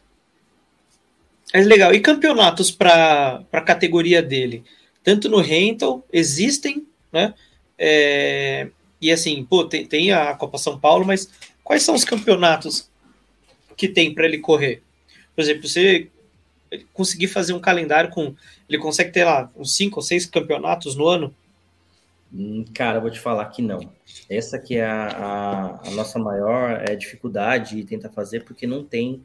É, o primeiro campeonato de rental aqui em São Paulo, né, no estado que eu falo, que eu descobri foi o do, do LDK, que era o LDK Kids. Acontecia de duas em duas etapas, então eram seis etapas no ano. Acabou acontecendo só três, e por essa questão mesmo de, de dos pais estarem entrando agora, de, né, de na verdade, assim, o pai tem, tem mais nervosismo do que a criança, a criança está mais se divertindo, o pai está levando mais a sério. Teve algumas confusõezinhas por conta de a organização. Na verdade, é o contrário. Não contrário o quê? O que é o contrário? Você falou que as crianças estão só se divertindo, os pais levando a sério. Na verdade, é o pai que está falando o pai que tá falando que, que pensando que isso não brincar, mas a criança quer ganhar. é, mas, quer dizer, vocês estão lá se divertindo, os pais levam. A, você não vai brigar com ninguém por causa da posição, né? As crianças se divertem, entendem quando é, chora, não sei o quê. Mas os pais levam a sério, né? E compra a briga, ah, porque tá errado, isso aqui meu filho foi prejudicado tal. E aí teve duas etapas que deu uma confusãozinha lá e tal, e aí foram brigar com quem? Os pais não entendem né, que o campeonato acontece no cartódromo, mas que quem organiza não é o cartódromo, aí foram na recepção reclamar daquilo, daquilo outro, e acabou é, fazendo com que o pessoal que estava lá com toda a boa vontade do mundo de organizar o campeonato, tendo dificuldade de lidar, que pensa, você é, organizar um campeonato com adultos já é difícil, com criança pior ainda, né? Porque tem o risco e tudo mais, então eles deram um break que vai voltar no ano que vem, mais organizados, mais alinhados com o cartódromo é. para poder ver como vai fazer. Então, bem, eles cancelaram porque, em vez de botar corrida, eles botaram para ver quem ia ser mais constante. Aí teve gente que não gostou, igual eu. Eu não gostei, então eu nem quis participar da etapa. E... Porque que acontece? Teve uma, uma corrida que é, eles corriam, as crianças com menos, menos conhecimento, menos experiência, não corriam por posição, corriam pelo time attack. Então ele vai correr ao mesmo tempo e no final quem fez o melhor tempo define o pódio. É, e aí o, o, os mais experientes disputavam posição, né? E aí começou a ter problema, porque eles não, lá na granja não deixava a, a, a, o cadete largar, né? Não tinha largada, sai do box, então fazia um sorteio ali do kart, então na posição que o kart estava alinhado, saía todo mundo atrás do coach, depois abria uma volta, o coach saía da pista e eles corriam, né? E aí sim, regra era não é, não pode ultrapassar enquanto não passar da outra linha, que tomar a bandeira verde. Aí uma criança acaba esquecendo, né? Vai dar um nervosismo, acaba passando, aí o outro reclama e tal. É, mas a questão de, de, de, seguir mesmo uma regra, conhecer regulamento, esse tipo de coisa, começou a ter um pouco de discussão. E aí foi, acabaram brigando em cima do cartódromo, o cartódromo não tinha nada a ver com isso, aí conversou com a organização, sugeriram de que, ó, não vamos nem disputar por tempo, vai colocar, pega o melhor tempo e o último, e o, mais rápido e o mais lento, e aí pega faz uma média, sabe? Começou a mudar os formatos para poder deixar menos disputado, mas que tivesse um, um, um, ganhador e tal. No final acabou que acabou que não chegaram num acordo, e aí esse campeonato, que era o único de rental infantil, não tem mais hoje. Se você for correr hoje, não tá. Talvez volte no ano que vem, é, com organização diferente. Se a gente tentar se envolver mais, eu vou ter. Eu falei para o Andrew que pode contar comigo, quero participar da organização. É, precisa também com que a granja volte com, com, a, com as baterias e que volte a cuidar dos carts para poder colocar. E aí não tem mais opção, né? Fora um campeonato outro que tenha dos próprios kart indoor que eles fazem um, um, um torneiozinho, né? Por exemplo, no embarque todo todo ano tem uns dois, três torneios, né? é, que é feito para fazer uma, uma, uma, É mais uma. Uma confraternização entre a galera que anda sempre ali, né? Mas um campeonato com calendário não tem. Por isso que a gente pensou, bom, se quer continuar, tem que ir profissional, não tem muito caminho para a idade dele para ele conseguir se desenvolver né, com competição. Eu achava assim que até que deveriam ter mais é, cartódromos com, com, com cadete, para justamente motivar as crianças a andarem mais de kart. Hoje não tem, se você chegar em Interlagos não tem, né? Tem na, na aldeia, né? Que é longe, mas é também muito caro na aldeia. E tinha na granja, e a granja tem lá, mas não tá, não tá tendo bateria aberta para crianças, né? Então a gente está nessa nesse nesse impasse aí, pensando como é que vai ser isso para as crianças. E a gente, como Cat Pai Cat Filho aqui, quer incentivar, tenha campeonatos, que tenha mais hipódromos com, com kart cadete, para que tenha mais pilotos, né? A gente hoje começa a correr depois de mais velho. Beleza, aí uma criança quer correr hoje, não... o legal é competir, né? Ficar indo lá brincar passa do, do tempo, mas o legal é, é competir. É... Por que, que a gente corre? Porque tem pontos, a gente está disputando com alguém, tem posição, vai ter classificação, no outro dia a gente vai Sabe, a gente quer isso. Quer o troféu, né? Levar o troféu para casa. Uhum.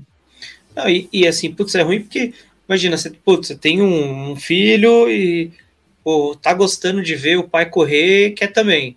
Onde que vai testar para ver se aquilo, pô, se só tem a Copa São Paulo, é muito caro para fazer um teste. Exato. Colocar no, e aí vai colocar no dia que tá andando o pessoal 10 segundos mais rápido, e aí pode acontecer o um acidente. Então, realmente né, é, precisa ter um espaço para treino mais tranquilo, né, como mais organizado e tudo mais. Acho que é, é claro que eu acredito que, que, que, esses espaços, né, tanto o campeonato, é, a liga, quanto o cartódromo estão se organizando para tentar achar um, um, meio termo aí para isso, né? Isso, acho Mas eu acho que que tem interesse é, uhum. poderiam juntar e entrar em contato com, com os campeonatos que estão fazendo, que correm na granja e, e, que tem interesse em correr nesses campeonatos, e aí também fazer parte desse, desse, desse movimento. Ó, a gente vai fazer a nossa parte também, a gente quer, vai, a gente vai entender o que, que a gente pode fazer, é, é, se comprometer a, a, a, ser menos crítico, entender que é um começo, não é uma Copa, não é um Fórmula 1, não é Copa do Mundo, vão, vão ter problemas, né? É, em uma organização acontece, tem problemas, é de horário, ou de uma coisa errada, outra aqui, mas deixar com que as coisas aconteçam. Ninguém vai querer fazer nada para prejudicar outro, né? Chegou uma conversa até de que estava sendo um, um, um dos pilotos estava sendo privilegiado porque o pai era organizador do campeonato. Sabe, não, não vai chegar nesse nível, né? Mas assim, né? O, o, o, como que ficava o, esse pai, essa mãe, esse piloto achando que o menino estava tava tirando vantagem. Não é. Né? Eu corro no campeonato que os organizadores do campeonato também correm. E eu nunca sei, a gente está lá correndo, cara. Kart sorteado. E vai falar que ele é privilegiado? É. Sentou, na, na, na, sentou no kart sorteado, filho, tem que andar. É isso aí. Né, cara, sensacional. Ó, tem uma galera no chat aqui. Inclusive, o meu pai apareceu aqui, ó, olha só. Olha aí, ó. Essa aqui é a minha tia. Tem meu pai aqui, ó. Meu pai é o Walter aqui. É bem tá você. Tem uma hum. galera aí. Tem até o Cícero falou aqui, ó. Que a gente tava falando do Dourado lá. Eu larguei o chat aqui, pessoal. Tô entretido aqui na, na conversa dos meninos.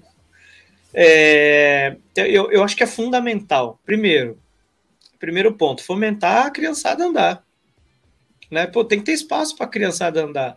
Se a gente não cria espaço, não cria lugar para elas se testarem e ver se realmente aquilo, é, é, a gente está limitando uma geração. Né? Exatamente. Porque assim, uma, 7, 8, 9, 10 anos, cara, eu acho que é o limite ali para entender, assim, li, do que eu entendo, né? De, de entender se assim, ah, eu, eu gosto de automobilismo, e aí eu quero pegar o cadete, porque eu acredito que a cadete é uma categoria que, meu, vai vai dar base para ele, para ele ir para as outras, outras, outras categorias e, e saber, ó, vou gastar muito e vai ser profissional, ou tipo, eu vou ficar no rental e vou me divertir. Né? Eu conheço histórias de piloto que fez cadete um ano e falou, meu, não quero profissional, eu quero o rental, que o rental tem outras coisas, né? outras coisas legais, outras coisas bem divertidas, é outro tipo de competitividade. E se a gente não tem esses espaços, tanto nas ligas quanto nos cartódromos, se eles não permitem, a gente está matando aí um, dois anos dessa geração. Né? É, eu, eu até mais, porque assim, do, no profissional, quem, quem já corre e aí tem um filho e quer começar a correr e vai colocar ele no kart, ele já consegue começar muito antes. Eu conheço crianças que correm desde os quatro anos. Né? Tipo, não está competindo com 4 anos, mas já tem contato com o kart desde os 4 anos. Quando ele chega para competir de mirim com 6 anos, que é do 6 a 8 é mirim, do 9 a 11 é cadete. Então ele já está com contato, já tem forte. O Davi está correndo com a molecada que já anda desde o mirim. E eu conheço um piloto que anda desde os 4 anos. E aí eu fico, meu, como que ele chegando agora, com 9, já completando 10, vai começar a competir o ano que vem com 10? Uma galera que já anda desde mirim. E com quem já tem acesso ao kart desde 4 anos, por exemplo. Fica muito, muito mais difícil. Pensa no cara que vai começar a andar no kart indoor com 12, 13 anos, que é o que pode andar. se esse cara tivesse realmente aptidão, talento e vontade de, de, de, de, de se profissionalizar, acabou. Não tem tempo, não tem time. Porque com uhum. 13, 14 anos ele já vai entrar no F4.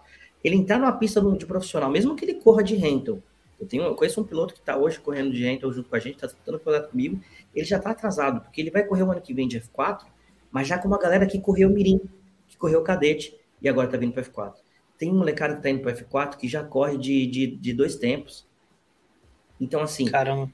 muito mais difícil desse piloto seguir carreira e ir para frente. Então, o resultado demora de chegar. Né? A gente, o campeão brasileiro Mirim desse ano, ele estava no box junto com o Davi nessa corrida dele, do lado. Ele chegou lá, foi que a gente, é o, o, aquele, aquele, aquele equipe de um piloto só cadete que tinha. E, então ele estava ali do lado, a gente estava se ajudando, um carregando o kart do outro, tal, tal, tal. E eu vi, eu falei, meu, esse moleque é diferenciado. Novinho, mas porque ele já anda, ele já tinha quase uns dois anos já andando. Ele chegou, ele já chegou lá engolindo, foi lá e ganhou o brasileiro agora, né? É, então, assim, o Davi vai andar o ano que vem com ele o menino já vai estar tá passando para cadete, o Davi vai andar com ele. Uhum. É com essa galera. Além de ter a questão financeira, que bate muito, um cara que consegue estar muito mais tempo na pista, que tem muito mais acesso ao equipamento, né? Sabe que dá, dá diferença, né? E por mais que chegue na hora lá, tá todo mundo com o mesmo equipamento, o mesmo motor, mas a, o preparo é, é, diferente. Então dá diferença. A experiência é muito mais. Então, assim, se os cartódromos é, banalizarem o, o, cadete e fecharem as portas, é isso. A nova geração de pilotos vai, vai, não vai ter, vai demorar cada vez mais tarde, né? Porque, por que, que eu fui andar de kart com 40 anos? Por que, que o João foi andar de kart com 40 anos? Porque eu, primeiro, não sabia que eu conseguia correr antes. E mesmo se eu pudesse correr antes, não tinha. Né? Se eu quisesse colocar o Davi antes no outro cartódromo, não tinha, né? Então, vamos... É, acho que a gente, como, como liga, né? Que eu também agora vou participar da organização do kart da Baixada, a gente, como pai, a gente precisa acessar os cartódromos e, é, é, e reivindicar um espaço para essa nova geração, para que eles se preparem. Isso, o, o, o cartismo como um todo ganha, né? Ganha o, o cara que vai vender equipamento, o cara que vai vender é, indumentária, vai ter mais movimento, mais piloto indo, mais bateria. Eu acho que todo mundo sai ganhando nessa, né? Só precisa ter essa atenção bem dada para o cadete. Cara, isso, isso, é, isso é legal caramba. E, e assim, e putz, é, o, o, ruim é que ele vai chegar no cadete, se ele não tem campeonato para correr, ele vai chegar despreparado, vai chegar, como você falou, atrasado, né? Com um monte de, de, de experiência a, a, menos e não tem aonde treinar, né? Não tem onde, tipo, meu, quero ir, a não ser que despeje dinheiro, né? Porque é o que manda, não tem jeito. Né? Então, acho que fica o recado aí para os organizadores, para os cartódromos aí, que pô, precisa ter, fomentar, ter mais espaço para essa galera. Né? Não só para, tipo, chegar mais equilibrado, mas também para abrir porta para novas crianças. Né? E, pô, duvido que o Davi não vai para a escola e falar, eu sou piloto de kart. E outra criança não fica interessada. Outro pai fala, meu, piloto de kart, pô, que legal. E, e não fica interessado. E aí, só que vai buscar informação, né? Como você Aí disse, é, de, né?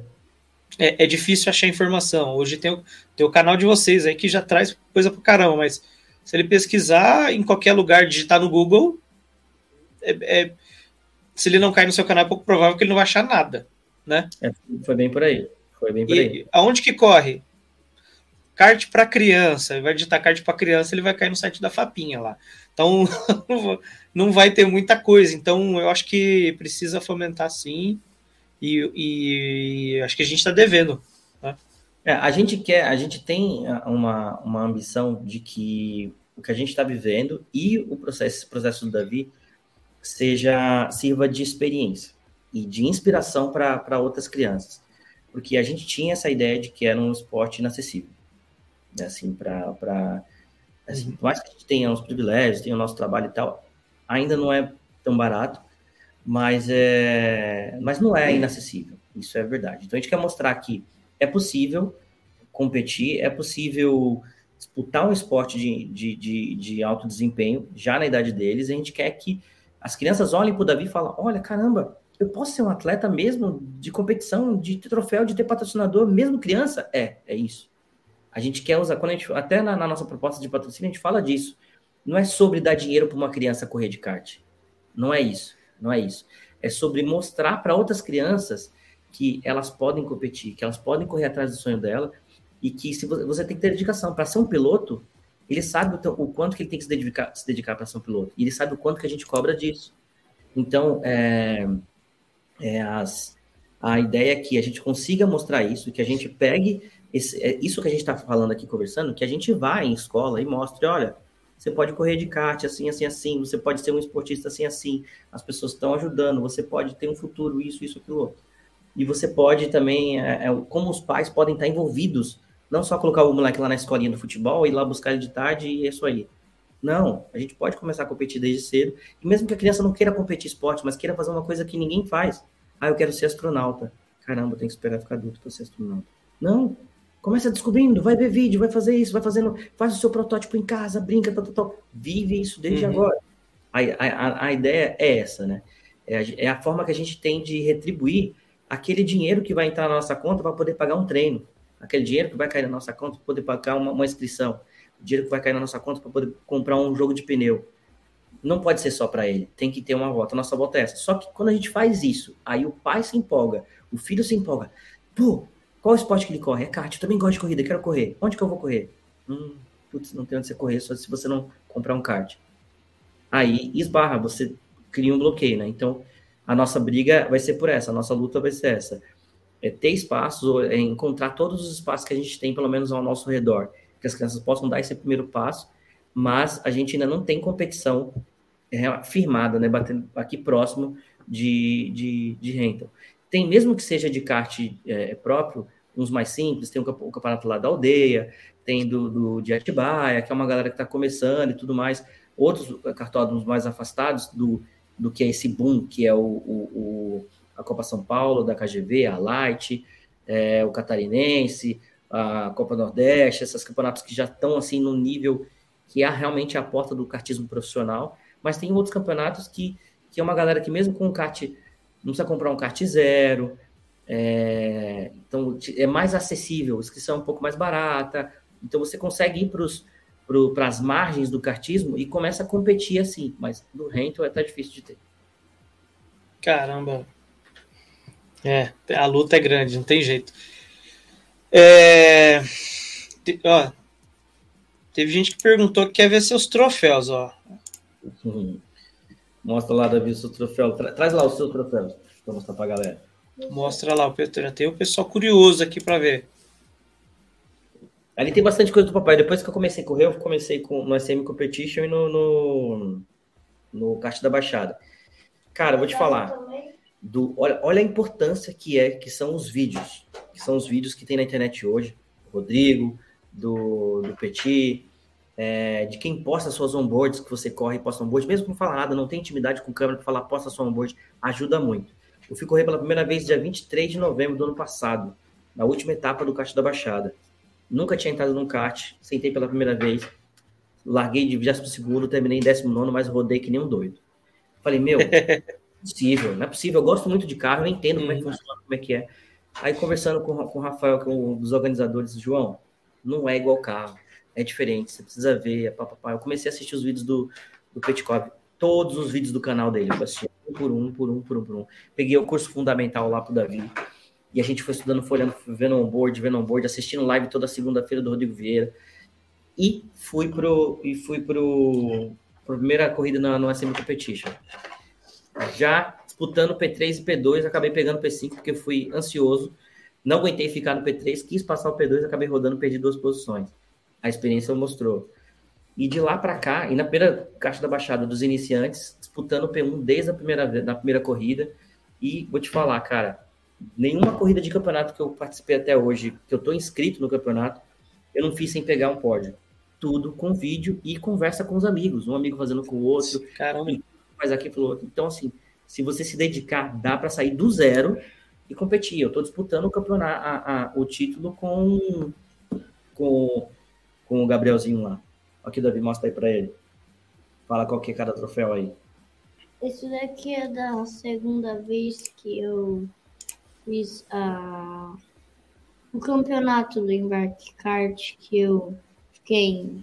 Mostra aqui perto da câmera aqui, ó. Que eu fiquei em terceiro lugar na primeira vez que eu fiz e em segundo, não, em, em primeiro na segunda vez e isso daqui é o troféu aqui, que foi na quinta Copa na embarque. Quinta, quinta Copa embarque. Campeão Mirim. Caramba, meu. Ela time ataque, mas foi muito divertido, cara, porque tinham já seis menininhos correndo, todo mundo rápido e tal, e ele conseguiu ali manter o, o tempo, né, filho? Uhum. Vamos lá. E aí você Mostra mais aí. Depois disso aí, você foi correr na LDK. O que é? Não, isso daqui foi depois de, foi? Depois desse aqui? Depois daqui. Esse daqui foi da primeira vez que eu corri no LDK, que foi só uma corrida de treino. Não era uma corrida que valia ponto. Eu fiquei em sexto lugar. O, o, o Andrew, para não dar aquela. começar o campeonato injusto, ele fez uma corrida de pré-temporada para que as crianças se conhecessem, conhecessem o kart, conhecessem a pista para poder correr. E aí ele fez é, é, com todo mundo, teve duas baterias, e aí na bateria dele ele pegou um P6, né, filho? Ô, louco, hein? Aqui. Parabéns. E aquele troféu bonito, viu? Ó, que esse daí que legal. É, esse daí qual que é? É de quarto lugar da primeira corrida.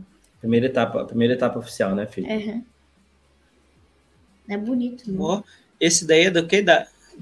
da LDK também. Da LDK. Eu só não tinha da LDK e do embarque. Da embarque, é. Beleza, põe lá o da LDK. Oi, Jesus. E esse foi o primeiro P1. Conta a história desse primeiro P1 aí. Do Caramba! Que grandão! Conta aí. É, Conta aí pra ele como é que foi. Foi um dia muito louco. Foi um P1 sem ser P1, mas é um P1. Conta a história aí, como é que foi. É... Foi a minha melhor corrida. Eu... A gente saiu e ia fazer uma largada, mas só que a largada não deu muito, muito certo. E já, já falou sobre as crianças passarem na hora que não pode, antes de começar realmente a corrida. Eu, eu e o Alisson ficamos lá para último. Eu depois o Alisson, lá em último. O pessoal ultrapassou na volta de apresentação. Aí quem ultrapassava na volta de apresentação era desclassificado. Caramba! Desclassificado. Muito não, aí foram dois desclassificados nesse dia. Foram dois. Foram dois. É, não, o povo se enrolou lá, mas assim, teve gente que passou e devolveu a posição. Então não foi penalizado. Ah, opa, passei, calma, voltei quando no lugar largado. E eles ficaram lá para trás e vieram passando, passando a galera, né, filho? Uhum.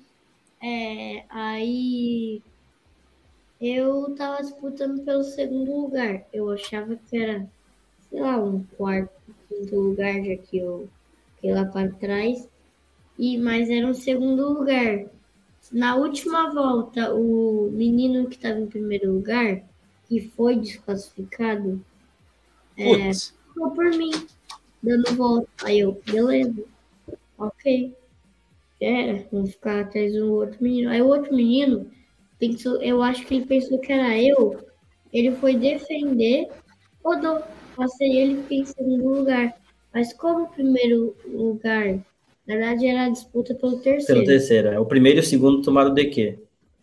Que eles saíram na frente, passaram errado e ele pegou o P3. Na hora que ele pegou o P3, desclassificou os dois, ele ficou em primeiro. Mas só que aí a gente descobriu que o P2 que foi desclassificado, não deveria ser desclassificado porque ele devolveu a, pos a posição. Olha que foi legal, assim, a gente, a gente fez, foi desclassificado os dois meninos, e aí cortaram eles, e aí voltou pro, pro, pro grid, aí o Davi, o Davi pegou P1, teve a festa do, do, do, do, do pódio, a galera toda e tal. Só que depois, vendo a onboard do Davi, a gente viu que esse menino que pegou o P2 e foi desclassificado, ele realmente passou, mas ele voltou, ele freou antes de largar, ele voltou e deixou o menino voltar para a posição dele. Aí Davi, não, então foi injusto. A gente tem que avisar que o menino devolveu a posição, que ele não pode ser desclassificado. Pô, e aí, que legal. Com o troféu de P1, que não sei o que e tal. Aí a gente mandou no grupo, mandei pro Ender, falou, não, pode deixar o troféu com ele, porque naquele dia ele correu, ele fez, chegou lá mesmo e tal, a gente avaliou. E aí viu no vídeo que o menino não foi, que foi injustamente. E aí depois foi lá fazer outro troféu pro menino. Mas o legal foi assim, ele entender, não, o justo é ele, ele não, ele não passou, ele passou, mas devolveu a posição antes de largar. Pô, parabéns pela atitude, cara, porque é. Mas, é, aí, é, parabéns, mas... é difícil. Claro, é. E aí não formalizaram, não, não, acabou tendo aquela confusão na próxima corrida e acabou ficando como ficou. Mas eles ficaram empatados na, na, na pontuação do campeonato. Se fechasse hoje, né, as três corridas que foi para ver que era campeão, ia ficar os dois lá empatados. Ele, o menino ganhava na, na, no critério de desempate. Mas foi bem legal. Agora a gente está esperando pelos troféus de profissional, né? Pegar os pódios do profissional aí. É isso aí, meu. Que é, é, parabéns pela honestidade, tem que ser assim sempre, porque é, piloto é um trem difícil, viu? Quando ganha, meu, se ganha meio estranho assim, aí vai para casa direto, fala com ninguém, fica quietinho até alguém falar alguma coisa. Mas é, tem que ser, tem que ser sincero mesmo, que, ser justo, né? Porque todo mundo tem o mesmo desafio, né? Todo é. mundo tem a, seus mesmos sacrifícios de pô, acordar cedo e treinar, também o, é, tem que acordar o pai, a mãe. Não era isso, sair daqui estava escuro ainda. Sair de casa estava escuro para poder treinar no, no, na granja. Nas férias, né, filho? Na, em plenas férias, era acordando cedão para ir pro catódromo. Passava o dia inteiro lá, treinava de manhã, treinava de tarde, comia uma marmita no box, né, filho? É, pesado. Ó, pessoal, quem tiver pergunta, manda aí. Manda pergunta aí, que eu tô vendo que tem bastante gente escrevendo aqui, mas só o pessoal tá mandando oi, tchau. Fã, manda perguntas aí pro, pro, pro João, pro Davi aí. E já já a gente tem que mandar o menino dormir, que senão amanhã tem aula. Senão a mãe da bronca. é, uai. E quais que são o, o, o, os, os desafios de buscar patrocínio, de apoio? Visto que existe essa dificuldade aí de, de, de achar lugar para correr, né? Porque geralmente o patrocinador busca exposição de marca. É, é difícil ou é. Cara, é, tá mais difícil do que eu imaginava. Eu achava assim que, como a gente tem uma certa exposição por conta do canal, por conta da relação que a gente tem com a galera, é, as pessoas já reconhecem a gente do cartódromo. É, por exemplo, as crianças chegavam lá no, no, na granja e, e perguntavam pro, se o Davi estava no cartódromo. Tia, você já viu o Davi? O Davi tá aí? Né? Então, tipo assim, já tinha essa certa exposição, achei que ia ser um pouco mais fácil. Mas, assim, devido à situação que o país está passando agora, essa, essa polarização, as pessoas não sabem como é que vai estar o mercado daqui para frente, então alguns, alguns empresários estão meio inseguros, né? Ah, vou me comprometer com um ano de, de, de, de com esse piloto e, né, depois eu tiro, como é que fica, né, um sonho dele e tal. Mas, assim, eu acho que a questão foi mais entender como é que era o processo, porque até então a gente estava indo para o pro, no, no indoor, né, no, no rental, então era mais fácil, porque, tipo, o custo é menor, então a, é, ficava mais fácil de entrar e a gente já estava voltando para ali, então não estava nem preocupado muito com o patrocinador. Era mais uma ajuda de custo ali ou outra e tal. É, aí, para ir para profissional, a gente foi fazendo as contas, colocou, fiz, né, tem uma planilha que, que dá para entender exatamente o quanto que a gente precisa para cada etapa e como é que funciona o ano inteiro. E aí eu vi o tamanho do buraco, né?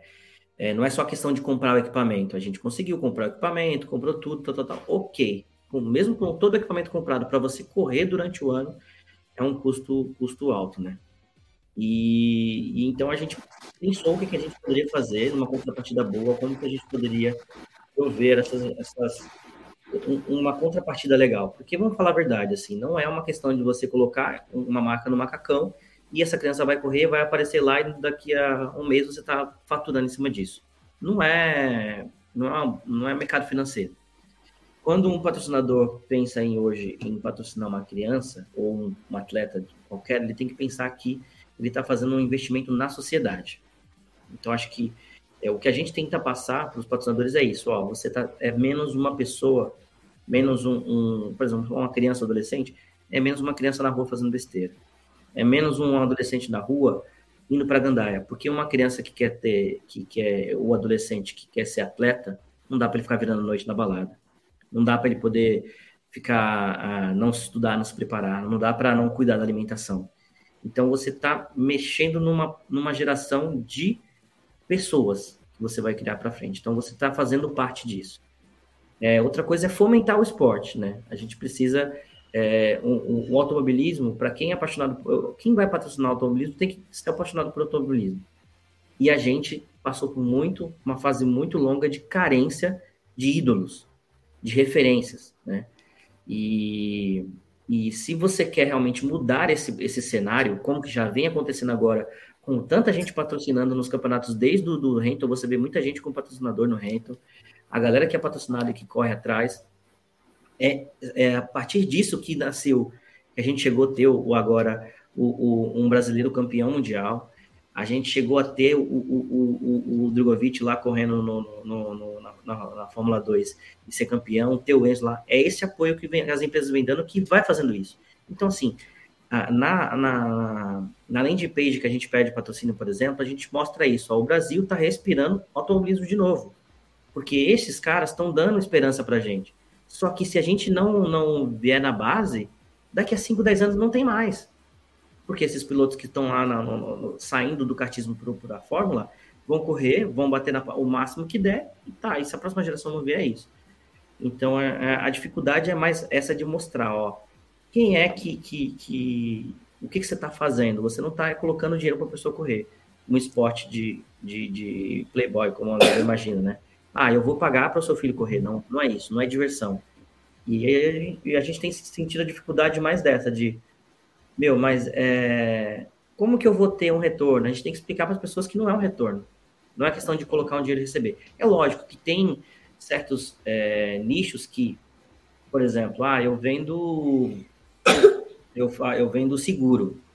Ok, você vai ficar, você vai colocar lá a sua marca, vai começar a aparecer, você tem uma corretora tudo mais. Então, naturalmente, outra pessoa vai procurar. A gente está com uma marca que é uma marca de colchão, de, de tecnologia top, é cara e tal. Então, você está num lugar que pessoas que têm dinheiro tá ali sendo exposto, vai acabar conhecendo a sua marca e pode consumir. Mas tem empresas que não, que ele vai estar ali simplesmente por um, um posicionamento de marca, mostrando, ó, eu me importo com o esporte, eu me importo com o futuro, eu me importo com a criança de hoje, eu estou aqui fazendo a minha parte. É uma forma de ganhei dinheiro, como que eu faço para retornar isso para a sociedade? O patrocínio no esporte é isso. A mesma coisa com o patrocínio na cultura e tudo mais. Mas assim, vamos falar que é, é, é, é difícil, é difícil. É mais fácil você, a gente ter o patrocinador quando vem da pessoa que conhece a gente e procura do que quando a gente vai ofertar. Cara, é. Cara, é difícil. Né? Porque o cenário, às vezes, ele é favorável em alguns aspectos, como o timing do automobilismo perante o mundo. Mas o, a economia não. E aí o ecossistema também de você poder correr, poder ofertar uma exposição de marca, de olha, vai competir é, essa, ele vai estar nesse lugar, neste lugar, neste lugar, competindo com isso, isso, isso, isso, isso, ele vai fazer N coisas para sua marca, mas você, algum desses pilares nunca é favorável, né? Então é, fica muito complicado, né? É, principalmente por se, tar, se tratar assim, de, uma, de uma categoria que é difícil, né? Por isso é, que a é, gente focou bastante em criação de conteúdo e que esse conteúdo Sim. que a gente vai levar para outros pais pode ser patrocinado por, por, por alguém, por uma marca. Ó, o Davi está lá com o inglês para piloto, que é dando dicas, traduzindo palavras. A gente ficou começando pelo básico, né? Mas tem bastante coisa. Todo piloto que se preza quer correr fora, quer correr na Europa. Então ele tem que ter uma noção mínima de inglês. Mesmo uhum. que ele faça curso de inglês, o professor de inglês não conhece os termos de pista, não conhece os termos de boxe, não conhece o termo do mercado do automobilismo. Sim, então, isso é bem legal. Então, a gente está dando espaço para que uma empresa, uma, uma escola de, de, de inglês, né, de, de, idiomas, vai patrocinar esse conteúdo, e esse conteúdo, esse dinheiro que vem, aí vai para o campeonato dele. A gente está usando formas de conseguir patrocínios de maneira indireta para ele, com o conteúdo que a gente vai gerando dentro do, do, do, canal. Que cada vez mais ele acaba, ele acaba se profissionalizando. Eu não consigo mais é, não, não ter uma grade, não ter horário, um padrão de imagem, um padrão de, de, de identidade visual. Então, esse feedback, a, a, o cara se sente à vontade de colocar a marca dele ali. Então, a gente está procurando outras vias. Então, ó, não é só patrocinar. Se você estiver dentro do canal, você vai estar sendo exposto também lá nas corridas. E assim vai, né? A gente está tá usando outras vias para poder conseguir rentabilizar, é, é, ter uma rentabilidade mínima para poder estar tá dentro da pista, né? E que também, mesmo assim, é um patrocínio de um conteúdo desse, que você produz conteúdo o, o, o quatro vezes no, no, mês, por exemplo, dá aí dois treinos no máximo para ele. Né? Descontando que o conteúdo está sendo produzido com todo o meu time, o meu custo, eu editando, eu fazendo, porque uhum. se eu pagar alguém já não, não tem para onde colocar, entendeu? E aí, você ainda tem o seu trabalho, né? É, ainda tem. Tem, tem, tem o paralelo, né? Exatamente. Que não tem jeito, né? E quais são os, os, próximos passos de ambos aí, João e Davi? O que, que vocês têm para o futuro? O que, que vocês querem fazer aí até o fim do ano e ano que vem? Quais são os planos? É. A meta agora, eu preciso. A meta é chegar no, no ser o campeão aí do Copa da, do Kart da Baixada. Estou disputando o título. A gente tem mais duas etapas, tem Nova Odessa agora e Interlagos no, no mês que vem. A gente está indo muito forte para poder tentar ganhar esse, esse, campeonato. Acho que vai ser importante para o canal e mostrar assim com a pessoa que acabou de começar de correr, tem condições de ganhar um campeonato. É, a gente dá, quer correr o, o, o, o esse, eu, eu, deixei de correr esse mas ano que vem eu quero voltar a correr ter dois campeonatos. Por Davi, a gente está em pré-temporada, a gente está em preparação para o ano que vem. Ele vai continuar no profissional, não, a gente não, não pretende voltar com ele para o rental agora, tem pouco espaço, então a gente está focando ali. É, a gente tem mais uma etapa para correr, que é a, a última etapa do, do, da Copa São Paulo KGV. Então a gente vai entrar na preparação a partir dessa semana, semana que vem, mais um mês de treino. Né? A gente está com, com, um parceiro aí que é a All Comfort, que está patrocinando a gente nesse, nesse, nessa pré-temporada. Ele está com, com o pessoal também da Escola do Atleta, é, mandar um abraço para o Matheus aqui, que está trabalhando é, a, a, saúde mental do Davi, como ele pensar estrategicamente, como trabalhar a, a cabeça dele para competir. É, e isso faz parte da preparação também. Em dezembro, a gente pretende treinar forte e conhecer outros cartódromos, né? É, pegar ele com kart, ele com Claudinho, a gente ir daqui para Guará, ter a experiência de andar em pistas diferentes para a gente poder sentir entre dezembro e janeiro para a gente vir forte aí para pro, a Copa São Paulo do ano que vem. Ano que vem a gente quer correr Copa São Paulo, Brasileira e Copa do Brasil. Né, filho? Se assim Deus permitir. Opa, tava montado. Copa do Brasil profissional, já de cadete já. Esses, os três profissional. Eu, aí, para mim, eu vou continuar no Caixa da Baixada. Quero escolher mais um campeonato para correr, que de preferência seja é, que tenha bastante lenda grande, eu estou bem tendencioso a correr no LDK ou então a Copa Mica, é, porque acho que assim, correr com pessoas mais fortes, eu acho que vai me ajudar a desenvolver mais, né? Porque eu quero continuar correndo, eu acho que eu, enquanto eu tiver saúde, eu vou continuar correndo. É, vou continuar no rento, eu não tenho ambições de correr como profissional. Quero ter meu kart para poder andar junto com eles, se divertir e tal, mas não quero é, não um time mais para competir como profissional, a não ser correr uma 500 milhas aí por diversão ainda, que tem uma quero correr umas 500 milhas de endurance, mas para ter essa experiência de correr uma com, com 500 milhas, mas acho que para isso eu preciso andar com uma galera mais forte primeiro, eu corri o torneio de, de, de inverno, vi que, que é forte, é, mas, cara, foi bom, cheguei a andar ali em vigésimo, vigésimo primeiro, uma galera que não é estreante, tem muita gente que estava ali como estreante, mas tem muita gente que já era bem experiente, né? É, e quem era estreante mesmo é a galera que estava da metade do grid para trás, que estava disputando ali, quem ficou disputando. No, no total, cara, foram uns, acho que eram 68, 68, alguma coisa do tipo, fiquei em, em 53, se não me engano. Mas foi muito bom, foi uma experiência muito boa correr assim, tipo, tive uma rodada na primeira, na primeira corrida, na primeira volta, na largada, assim, fui lá para trás, mas depois me recuperei, fui correr atrás. E quero correr torneio de, de, de verão de novo esse ano, para agora, para esse ano. E ter um campeonato forte correndo e continuar no Caixa da Baixada. Quero fortalecer o campeonato do, do Caixa da Baixada. A gente vai ajudar a organizar, a gente vai trabalhar no, no, na comunicação visual. Criei um, um, uma marca agora para poder produzir material para pilotos que não tem, porque todo mundo gosta do que a gente faz no nosso. Pô, como é que faz? Faz o meu. Eu falei, então tá bom, vou criar. Então você quer fazer, ó, quero acompanhar, tenho um tal campeonato, então você vai ter arte lá do é, Race Week, posição, horário de corrida, e aí tem esse tipo de materialzinho pequeno, o cara compra um pacotezinho e esse valorzinho vai caindo de novo, entrando também na continha para poder ajudar o Davi. E a gente vai produzir também materiais para campeonatos. Campeonatos que, que tiverem desenvolvendo, é, precisa um, A gente vê que tem muito campeonato que é muito bem organizado, mas a comunicação visual é muito amadora. Então eu quero prover isso para eles, para poder estar tá fomentando também o, o, o, kartismo. E com o kart da Baixada não vai ser diferente. A gente quer crescer o kart da Baixada, quer ter mais categorias, para ter mais gente da Baixada correndo. Mais que a gente não corra aqui, mas a gente vai é, levar a galera para andar aí nos cartódromos do São Paulo do interior. Ó, oh, que legal. E aí, Davi, e você? O que, que você quer para o fim do ano e para o ano que vem? Você já tem meta, objetivo, tudo escrito, desenhadinho? É, eu consegui aumentar um pouco o meu tempo nos treinos e que nessa corrida que eu vou correr em dezembro da Copa KGV, é, eu consiga chegar o mais perto do pódio possível. Chegar no pódio, cara. Vamos trazer o troféu, meu. Chegar no pódio, chegar na frente lá. Pegar mais a experiência. Gente, a gente analisou os dados do, do, do, das corridas, né? O tempo dos outros pilotos, como que foi a corrida, né? Porque também não é só tempo, né? Como é que foi o que aconteceu ali na corrida, onde ele estaria na, no, no, nos momentos e como que ele sairia, assim, entendendo. A gente analisou a, a última etapa da Copa São Paulo do, da, do KGV, a gente entendeu que se ele tivesse naquela etapa, ele tinha conseguido pegar ali um P6 e P5.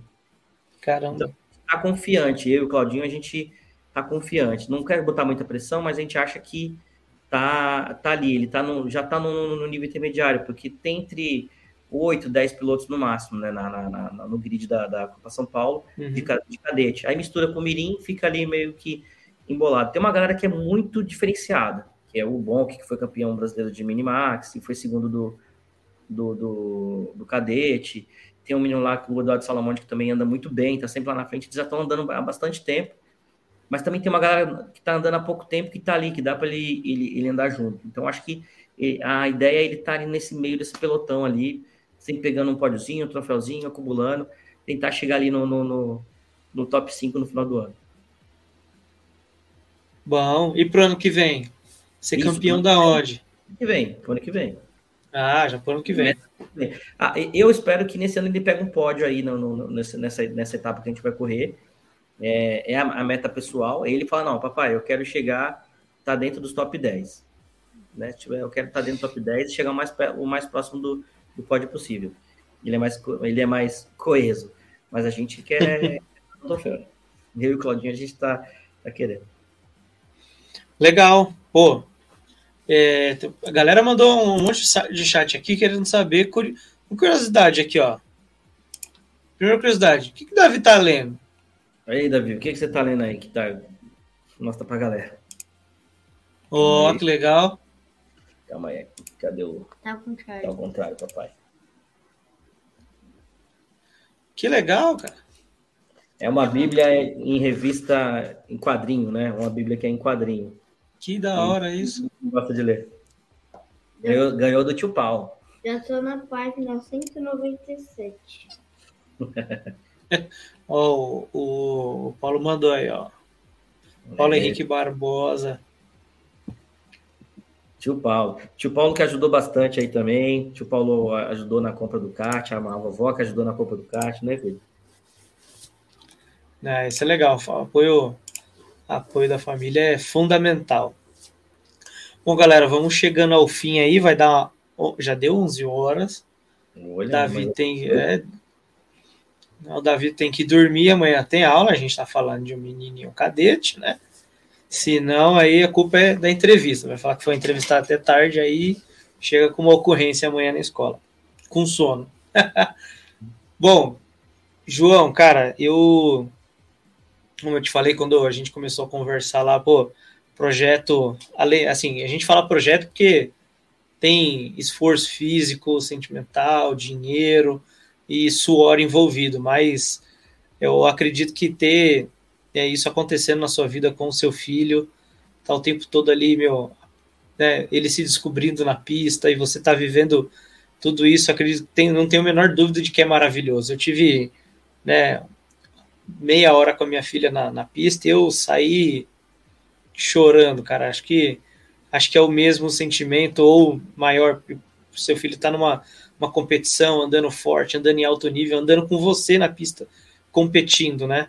Então, e cara, por documentar tudo isso, eu fiquei muito emocionado quando eu vi, fiquei muito feliz por ter alguém com tanto carinho, tanto cuidado de documentar, de meu, as artes, de, de falar de todas as dificuldades que é e mostrar a verdade, né? A gente sabe que a verdade na, na rede social ela é um pouco complexa, né? E, pô, você está mostrando todas as dificuldades, o, a sua voz ali de preocupação, pô, bateu o kart, pô, o que, que aconteceu, mostrar ele realmente o que acontece e o que é, é, colocar um filho na pista, né? É o sonho de, acredito, com certeza, é o sonho de muitos pais, muitas mães, é, e eu sou extremamente feliz de poder né, ser privilegiado de conversar com vocês aí, de conhecer a história de vocês. Acredito que a galera que escutou, a gente está até tarde, que tem 47 pessoas com a gente. É, tem Twitter, tem no, no Twitch, YouTube e no Facebook. Tem uma galera aí 11 horas da noite no feriado acompanhando a gente, conhecendo a história de vocês, né? Recebemos um monte de mensagem, tem um monte de mensagem no WhatsApp aqui e no, no, no, no, no YouTube, no Facebook, depois eu respondo todo mundo. Mas o que eu quero dizer é, cara, parabéns por tudo isso que você vem fazendo aí com o Davi, né? mostrando uma criança se divertindo na pista e um pai babão, é claro, feliz da vida e acelerando, ainda tomando, tomando tempo do filho.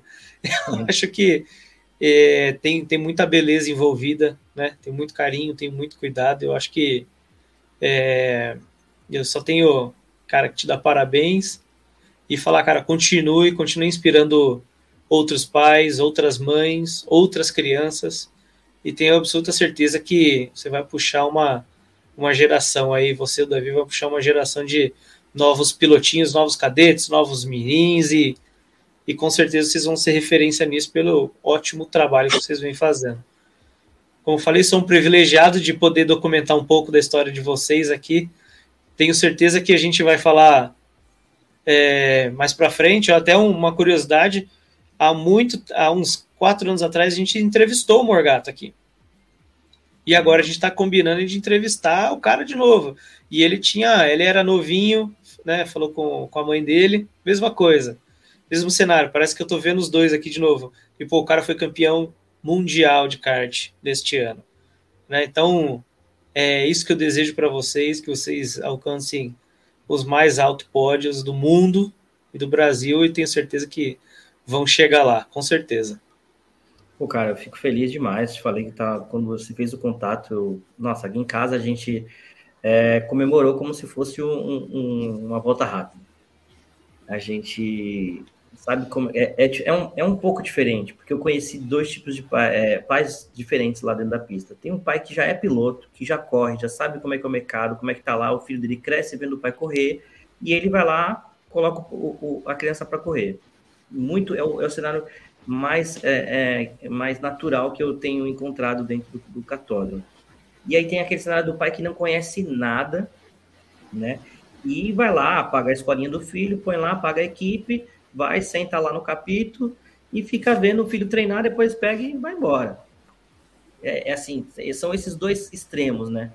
E eu não, realmente eu, eu quis entrar de cabeça, mergulhar, conhecer, fazer com ele, bater cabeça, vou para pista, eu carrego o kart junto com o Claudinho, entro na pista para puxar junto com ele. É, eu quis é, realmente estar tá vivendo esse momento com ele lá. E eu, eu acho que é a melhor forma de desfrutar, eu acho, o, essa fase dele. Ele vai lembrar, o meu pai estava comigo na pista, ele estava lá comigo na pista. Ele estava lá sujando a mão de óleo, ele estava lá carregando, trazendo gasolina, deixando gasolina cair no carro. É, eu, eu quero que ele veja isso, que ele tenha esse valor e que outros pais também possam fazer, né?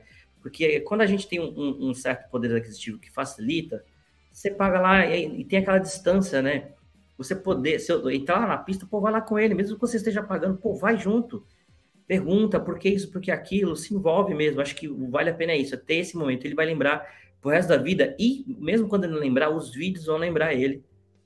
do que daqui, do, de tudo que a gente passou dentro da pista. Pô, eu fico muito feliz com isso. É, é, é a imprensa que tem aberto portas para gente. Você que está fazendo isso, é, isso realmente você está registrando mais um, um, um capítulo da, a, da nossa história. Pode ser que daqui a 5, 6 anos ele vá fazer uma outra carreira e, e não vai mais estar correndo de kart. Mas esse momento não vai, não vai passar nunca.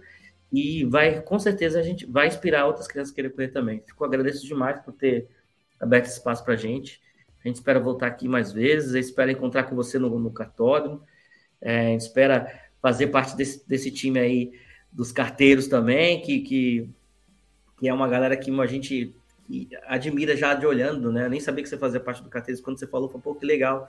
Tem uh, o, o, Nicolas Amaral, que acompanha a gente no canal. É, eu conheci ele porque ele acompanha a gente no canal, conheci no box, ele começou a correr profissional também. E aí eu vi uma pô no capacete dele, pô, tu também corre? Ah, eu corro no carteiros. Né? Então, tipo, é, as coisas estão ali se amarrando. Quando, quando a gente faz pelo que, o que a gente gosta e faz com vontade, a gente acaba encontrando pessoas que também fazem essa, uh, isso e, e empenhado como a gente. E acabou acontecendo aqui com vocês aqui do Kart Bus. Fico feliz e conta com a gente porque precisar e bora para cima. Pô, sensacional. Agradeço demais por terem topado, né? Vim aqui falar da, da história de vocês e é isso. E aí, Davi, tudo certo? Agradece o pessoal Bora. aí que assistiu. Bora se encontrar na pista a próxima vez? Vamos acelerar junto? Ah, vem ver meu treino, vem ver meu treino, pô. Eu vou. Para pra marcar a página aqui que ele tá lendo. É muito fácil. Se despede do pessoal aí. Se despede do Alex.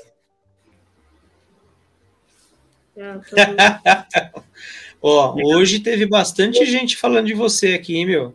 Quem comentou, quem tá assistindo, quem ficou até o final aqui, vai lá, segue Cart Pai, Cart Filho. A gente tá no Isso Instagram, aí. a gente tá no YouTube, no YouTube Facebook Twitter. e TikTok. Estamos no TikTok também. No TikTok também. É tudo arroba Cart Pai, Cart Filho, tudo junto. É, só no Twitter que a gente tá Cart Pai Filho, porque não, não, não tem limitação do tamanho. Mas a gente usa o Twitter. A gente usa mais o, o Twitter para poder interagir quando está tendo as corridas, acompanhar, ver como está acontecendo. A gente sabe que é muito mais instantânea a informação no Twitter. A gente não produz conteúdo, não, não, não entra muito lá, mas a gente está lá. Se você seguir, a gente está lá, a gente troca, troca ideia quem usa Twitter aí. Show de bola. Como? Fora, se você tinha respondido, você respondeu. Fala, manda perguntinha para mim lá no Instagram que você responde. É isso aí. Então, pessoal, quem tiver dúvida, pergunta, contato aí para patrocinar, contato para saber como que apoiar aí, ó, o João e o Davi, meu, procurando as redes sociais, tem aqui em cima aqui, ó, arroba cartpai, cartfilho, tem em todas as redes sociais aí, também se não acha, manda aí no arroba cartbuzz aí que a gente endereça e marca as conversas. Eu agradeço demais todas as pessoas que estão aí nessa, nesse feriadão aí, que tá frio, pelo menos aqui tá um frio danado, um vento, que ficaram com a gente até o final. Saúde, Davi!